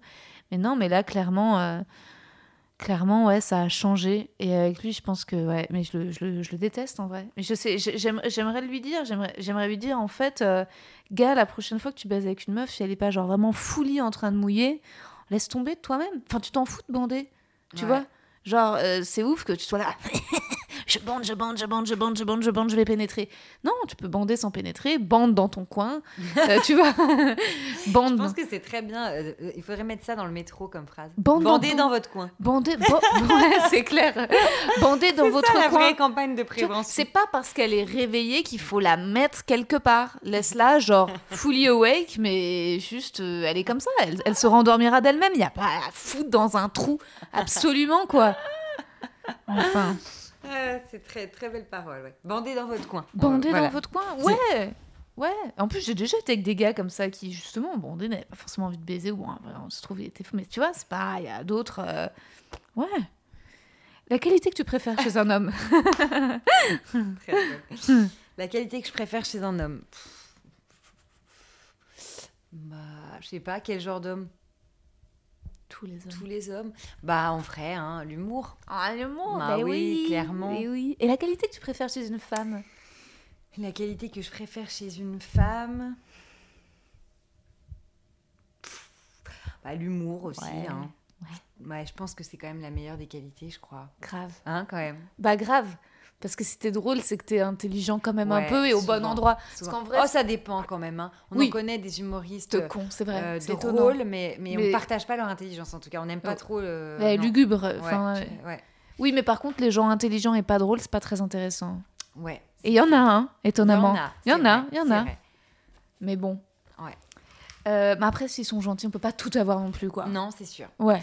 Mais on aime bien l'autodérision au moins, tu vois. Au moins ça. Chez les gens, intelligents, c'est Oh. c'est vraiment quand même trop important. Ah ouais, c'est clair. Sinon- Les gens pour qui tout est trop sérieux, c'est vraiment très très fatigant. Bah, et puis c'est surtout que sinon, tu... c'est comme si tu étais à l'école et que. mais est-ce que les gens de droite ont plus d'humour que les gens de gauche? Tu crois pas? Pourquoi tu dis ça? J'ai l'impression, j'ai l'impression que genre, j'ai l'impression que tous les gens de droite se marrent plutôt pas mal, hein, alors que j'ai l'impression que les gens de gauche dans un combat, mais qui est beau, hein, qui est celui de rendre le monde meilleur, se crispent sur tout Ah et ne non, veulent plus non, rire. non, moi, j'ai pas trop ça. Dans mon entourage, j'ai vraiment moi, quasiment que des gens de gauche, mais qui sont quand même très très drôles, quoi. Ouais. Mais les gens, il y a des gens de droite très drôles aussi, mais je du coup, je peux pas faire une généralité. D'accord, c'est très bien. Le principal trait de ton caractère? Waouh, j'en ai aucune idée. Le principal trait de mon caractère, je sais pas. Tu penses pas que tu pourrais mieux répondre à cette question? Hmm. Non, je sais pas si tu pourrais, mais j'ai l'impression que c'est des gens extérieurs qui pourraient y répondre. Euh, le principal trait de mon caractère. When it comes to your finances, you think you've done it all. You've saved, you've researched, and you've invested all that you can. Now it's time to take those investments to the next level by using the brand behind every great investor, Yahoo Finance. As America's number one finance destination, Yahoo Finance has everything you need, whether you're a seasoned trader or just dipping your toes into the market. Join the millions of investors who trust Yahoo Finance to guide them on their financial journey. For comprehensive financial news and analysis, visit yahoofinance.com, the number one financial destination, yahoofinance.com. Hmm. J'en ai aucune idée. Quoi. Je dirais. euh, Je sais pas. Franchement, j'en sais rien. Tu sais, on faisait un vieux test sur Facebook avec des copines, là, machin. Si tu, dans ton groupe, tu es plutôt ceci, cela. Ouais. Et elles, elles avaient dit créative Ouais. pour moi, alors que moi, je m'étais mis quoi? Je, je voulais être la première partout, je crois, un truc comme ça. Mais bon, c'est pas, c'est pas fifou, ça, comme trait de caractère. Je sais pas, euh, je dirais. Attends. Je sais pas si c'est un trait de caractère. Bah oui, angoissé. hein. Ouais, angoissé. Ouais. Je pense que c'est ça mon, mon trait de Et caractère. si t'étais un animal, tu serais quel animal? Euh, si j'étais un animal, je serais un zèbre parce que je trouve que c'est magnifique et euh, ça a beaucoup de style quand même. Oui, avec bah, une clair. crête et tout. De euh, ouf, c'est hyper stylé. Je trouve que ça a vraiment. Mais le- moi, je t'aurais plus vu comme un écureuil. Bah, il paraît, ouais, j'ai une gueule de rongeur. Mais ça, tu vois, ça, c'est ça, c'est toi qui dois le dire. non, mais ça, c'est vrai que l'écureuil, mais comme le dit Sarah Silverman dans son podcast, c'est l'écureuil qui est obsédé par le fait de ramasser un max de noisettes Ouais. et puis qui oublie euh, où il les. Moi, je te vois comme ça, euh, montant et descendant et cachant et oubliant où t'as foutu tes noisettes. T'as mais... raison. Je- je- exactement. Mais quand je disais zèbre, c'était pour le côté style. Je trouve ça trop beau. Ouais. ouais, mais le zèbre, il a un truc. un- Moi, je trouve que. Je sais pas pourquoi, j'ai un, un vieux cliché sur les zèbres, je les trouve un peu teubés. C'est marrant que ce soit genre le signe de l'intelligence, les ah, zèbres, oui. mais ah oui, moi je le disais pas en rapport Ouais. à ça. Sur les zèbres, je trouve dans les vidéos, ils sont toujours un peu en mode du son là, ils skippent. Je trouve qu'il y a un truc très genre auto genre ils savent qu'ils sont stylés. Ah ouais, c'est vrai, t'as peut-être raison. Euh, C'est un peu genre, ouais. Ils sont un peu en mode lent parce que what else? Je sais pas, il y a un Ah, j'ai- ah, marrant. Ouais, j'aime bien. J'ai trouvé un peu chelou, un peu chez père. Tu sais pas trop ce qu'ils foutent là. Mais ils sont drogués, les zèbres se droguent tous. Ouais. Enfin, tu vois, c'est clair. Mais je pense que c'est ça d'ailleurs le Ouais. principal trait de mon caractère, c'est la drogue. Ce que tu apprécies le plus chez tes amis? Euh, alors, ce que j'apprécie le plus chez mes amis, bah, euh, leur constance, en fait. Je, je- je ne supporte pas l'inconstance, tu vois. J'aime bien, euh, j'aime bien les gens qui sont là, quoi. Tu vois, je, je garde très, très, très longtemps mes amis. Enfin, j'ai mes amis depuis euh, l'école primaire aussi, tu vois. J'en ai gardé beaucoup depuis l'école primaire. J'ai- J'aime les longues relations très, très profondes et qui durent toute la vie. Donc, du coup, j'ai- ouais, la constance. Voilà. Quoi? C'est une réponse qui revient beaucoup chez les femmes. Ah oui? Ouais. C'est drôle. C'est fou, hein. Merde, putain, je suis un cliché. Non, mais c'est. c'est- Après, pe- peut-être que c'est notre génération, peut-être que nos filles diront d'autres, peut-être que je sais pas, mais c'est vrai que les, les femmes aiment les amitiés qui durent. ouais, les amitiés qui durent. Et je pense que une notion que je rajouterais aussi, c'est euh, bah, la bienveillance. C'est con, mais ça va pas de soi. Tu Ouais, vois, surtout grave. sur les longues amitiés, parfois, pa- parfois je la réinterroge pas mal, la bienveillance. Ouais, Euh, hum, tu fais, hum, hum, attention, il y a pas un peu de jalousie, de projection, de... Ouais, et ouais. c'est rare les, les amitiés, tu vois, qui arrivent à durer et qui restent dans le waouh, de, tu vois, porter l'autre au max, quoi, à son Grave. max. Trop stylé ça. Ouais, c'est clair, c'est hyper important. Mm. Ton principal défaut, Euh, je me vexe. Je, je c'est pas un défaut C'est pas un défaut, ça, tu trouves? Ah, Je trouve pas. Ah ouais? Euh, J'ai l'impression que c'est de la sensibilité et que. Ouais, c'est de la sensibilité, Ouais. mais bon, euh, la sensibilité, l'hypersensibilité, ça peut être un défaut quand même. Ouais. Tu trouves pas? J'ai l'impression que quand on se vexe, c'est genre vraiment en fait un bon signal de voilà mes limites. Ah ouais, peut-être. Peut-être. Ouais, je, mais je me vexe beaucoup quand même. Euh, euh, je pense que. Bah, on, euh, comment dire on, Je sais pas, je dirais aussi mon principal défaut, ça peut être. euh, c'est trop drôle, genre la meuf qui cherche de ouf. Alors que j'en ai beaucoup, mais j'essaye de, de Ouais. trouver le principal. Euh, en vrai, le truc, c'est que mon anxiété peut m'amener à être un peu parano, à être, tu vois, c'est aussi ça quand je dis me, me vexer, c'est c'est tout ça. J'ai des gros problèmes de choix aussi, de, de faire des choix et m'y tenir et les assumer. J'ai tendance, c'est pour ça que tu me vois toujours débordée, c'est que je veux tout faire. Et du coup, je suis toujours en retard, surtout puisque tout ne rentre pas dans une journée et que tout n'est pas possible à faire. Mais je veux toujours tout faire parce que je veux pas choisir. J'aurais trop peur de. Ah mince. J'aurais trop peur de, de laisser, euh, tu vois, de. de, de- voilà, de de, de, de, ah, de pas faire ce truc-là qui aurait pu être hyper important ou hyper bénéfique pour je ne sais pas quoi et tout. Donc, euh, du coup, je, je fais très peu de choix, au mi- minimum, le minimum, le minimum. J'ai du mal à les assumer. Je fais traîner ju- jusqu'au la deadline, tu vois, pour le faire, quoi. Ouais, je vois très bien, j'adore. Ton occupation préférée? Attends, dans les défauts, je rajouterais Ouais. que je suis extrêmement bordélique. Ça, Ah ouais? C'était mon premier sketch au Jamel Comedy Club et c'est vrai, c'est horrible. C'est vraiment horrible. Je suis hyper bordélique et je, et je n'arrive pas à me soigner du tout. Ton occupation préférée? Franchement, je crois que ce que je préfère faire. euh, Attends. Alors, ouais, je sais ce que je préfère faire. J'adore euh, genre organiser euh, des buffets, tu vois. Ah. Genre euh, un buffet d'anniv ou un truc comme ça. Mais ça, mais j'adore. Mais ça, c'est ma vie, tu vois. Organiser des trucs comme ça, ou même pour des résidences, faire une liste de courses pour trois semaines pour euh, 20 personnes, faire la bouffe pour 100 personnes, tu vois. Trucs comme ça, de logistique, je kiffe. Je kiffe Mm. trop faire ça. euh, ouais. Tu sais, j'ai une asso, le Réchaud, Oui. qui, euh, qui vient en aide aux réfugiés au moyen de la cuisine, enfin qui tisse du lien entre les populations locales et les réfugiés au moyen de la cuisine. Et vraiment, j'adore, tu vois. C'est ce que c'est très très stimulant de de- d'essayer de, d'aller chercher de l'oseille, de, de déplacer des montagnes, de de- d'organiser, tu vois, euh, des missions. Ça, ça, j'adore, j'adore faire ça. Un don, un talent que tu aimerais avoir Ah, trop bien. Euh, franchement, c'est horrible de dire ça, mais enfin parce que ça va faire euh, dévalorisation ou quoi, mais tu vois. euh, Parfois, c'est l'intelligence. Enfin, c'est con de dire ça parce que tout le monde a sa forme d'intelligence, mais tu vois, être une érudite, ça vraiment, je sais pas si c'est un don parce que ça se, ça s'acquiert, ça se travaille, mais quand même, tu vois, il faut avoir cette curiosité intellectuelle, ne serait-ce que de finir un livre, tu vois. Moi, je ne l'ai pas. Euh, Enfin, je suis curieuse, mais Ouais. j'y arrive pas. Je, commence tout et je termine rien. Donc, euh, tu vois, aller au bout de, de quelque chose et, euh, et être une érudite, voilà, ça, je pense que Hmm. trop stylé. Ce que tu détestes par-dessus tout? Ce que. Alors, ça va, Minou?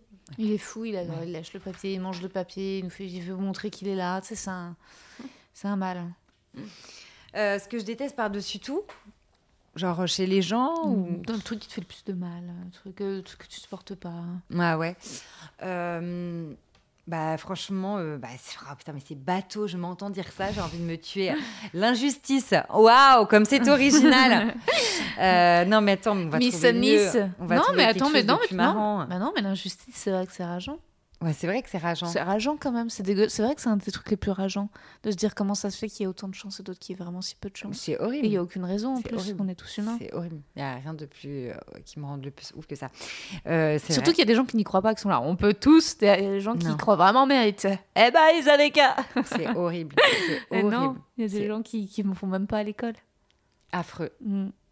Non, mais je sais, mais c'est c'est vrai. Et, mais même moi, c'est toutes les formes d'injustice, même la toute petite injustice. Ouais. Tu sais, quand tu te fais engueuler à tort, tu sais, par exemple, quand t'es enfant ou des trucs comme ça, de genre, euh, mais c'est pas ma faute, hein, ça c'est horrible. Quand tu te fais quand même, tu vois, ah, ces trucs-là, là, ça me. Il y a rien de plus énervant que ça, tu vois, je trouve. Mm.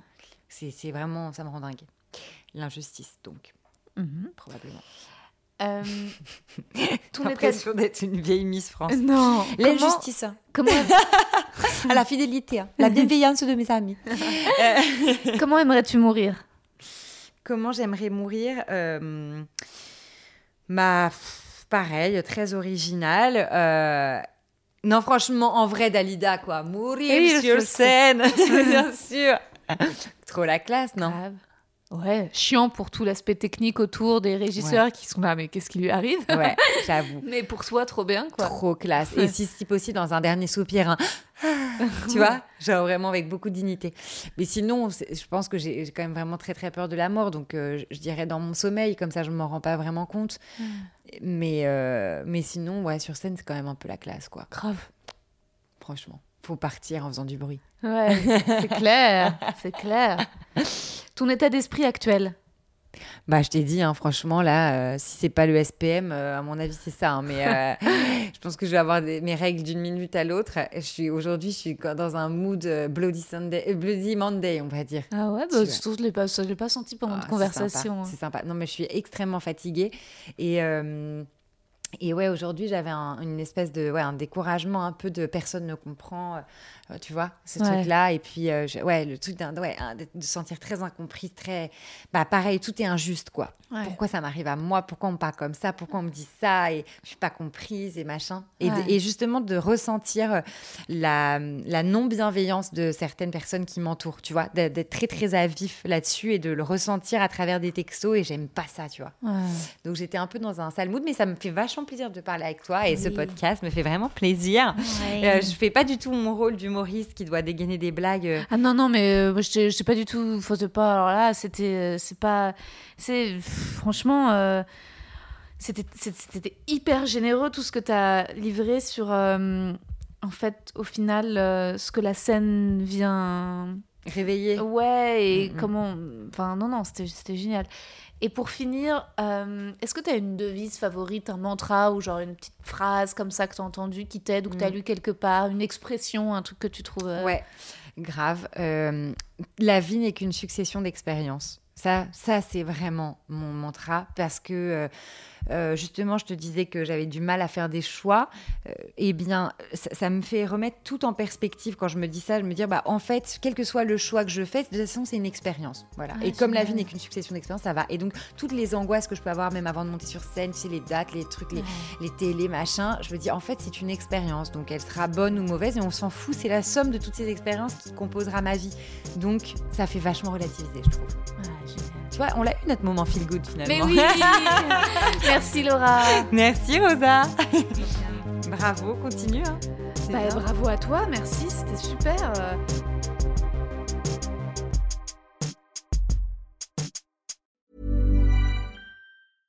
When it comes to your finances, you think you've done it all. You've saved, you've researched, and you've invested all that you can.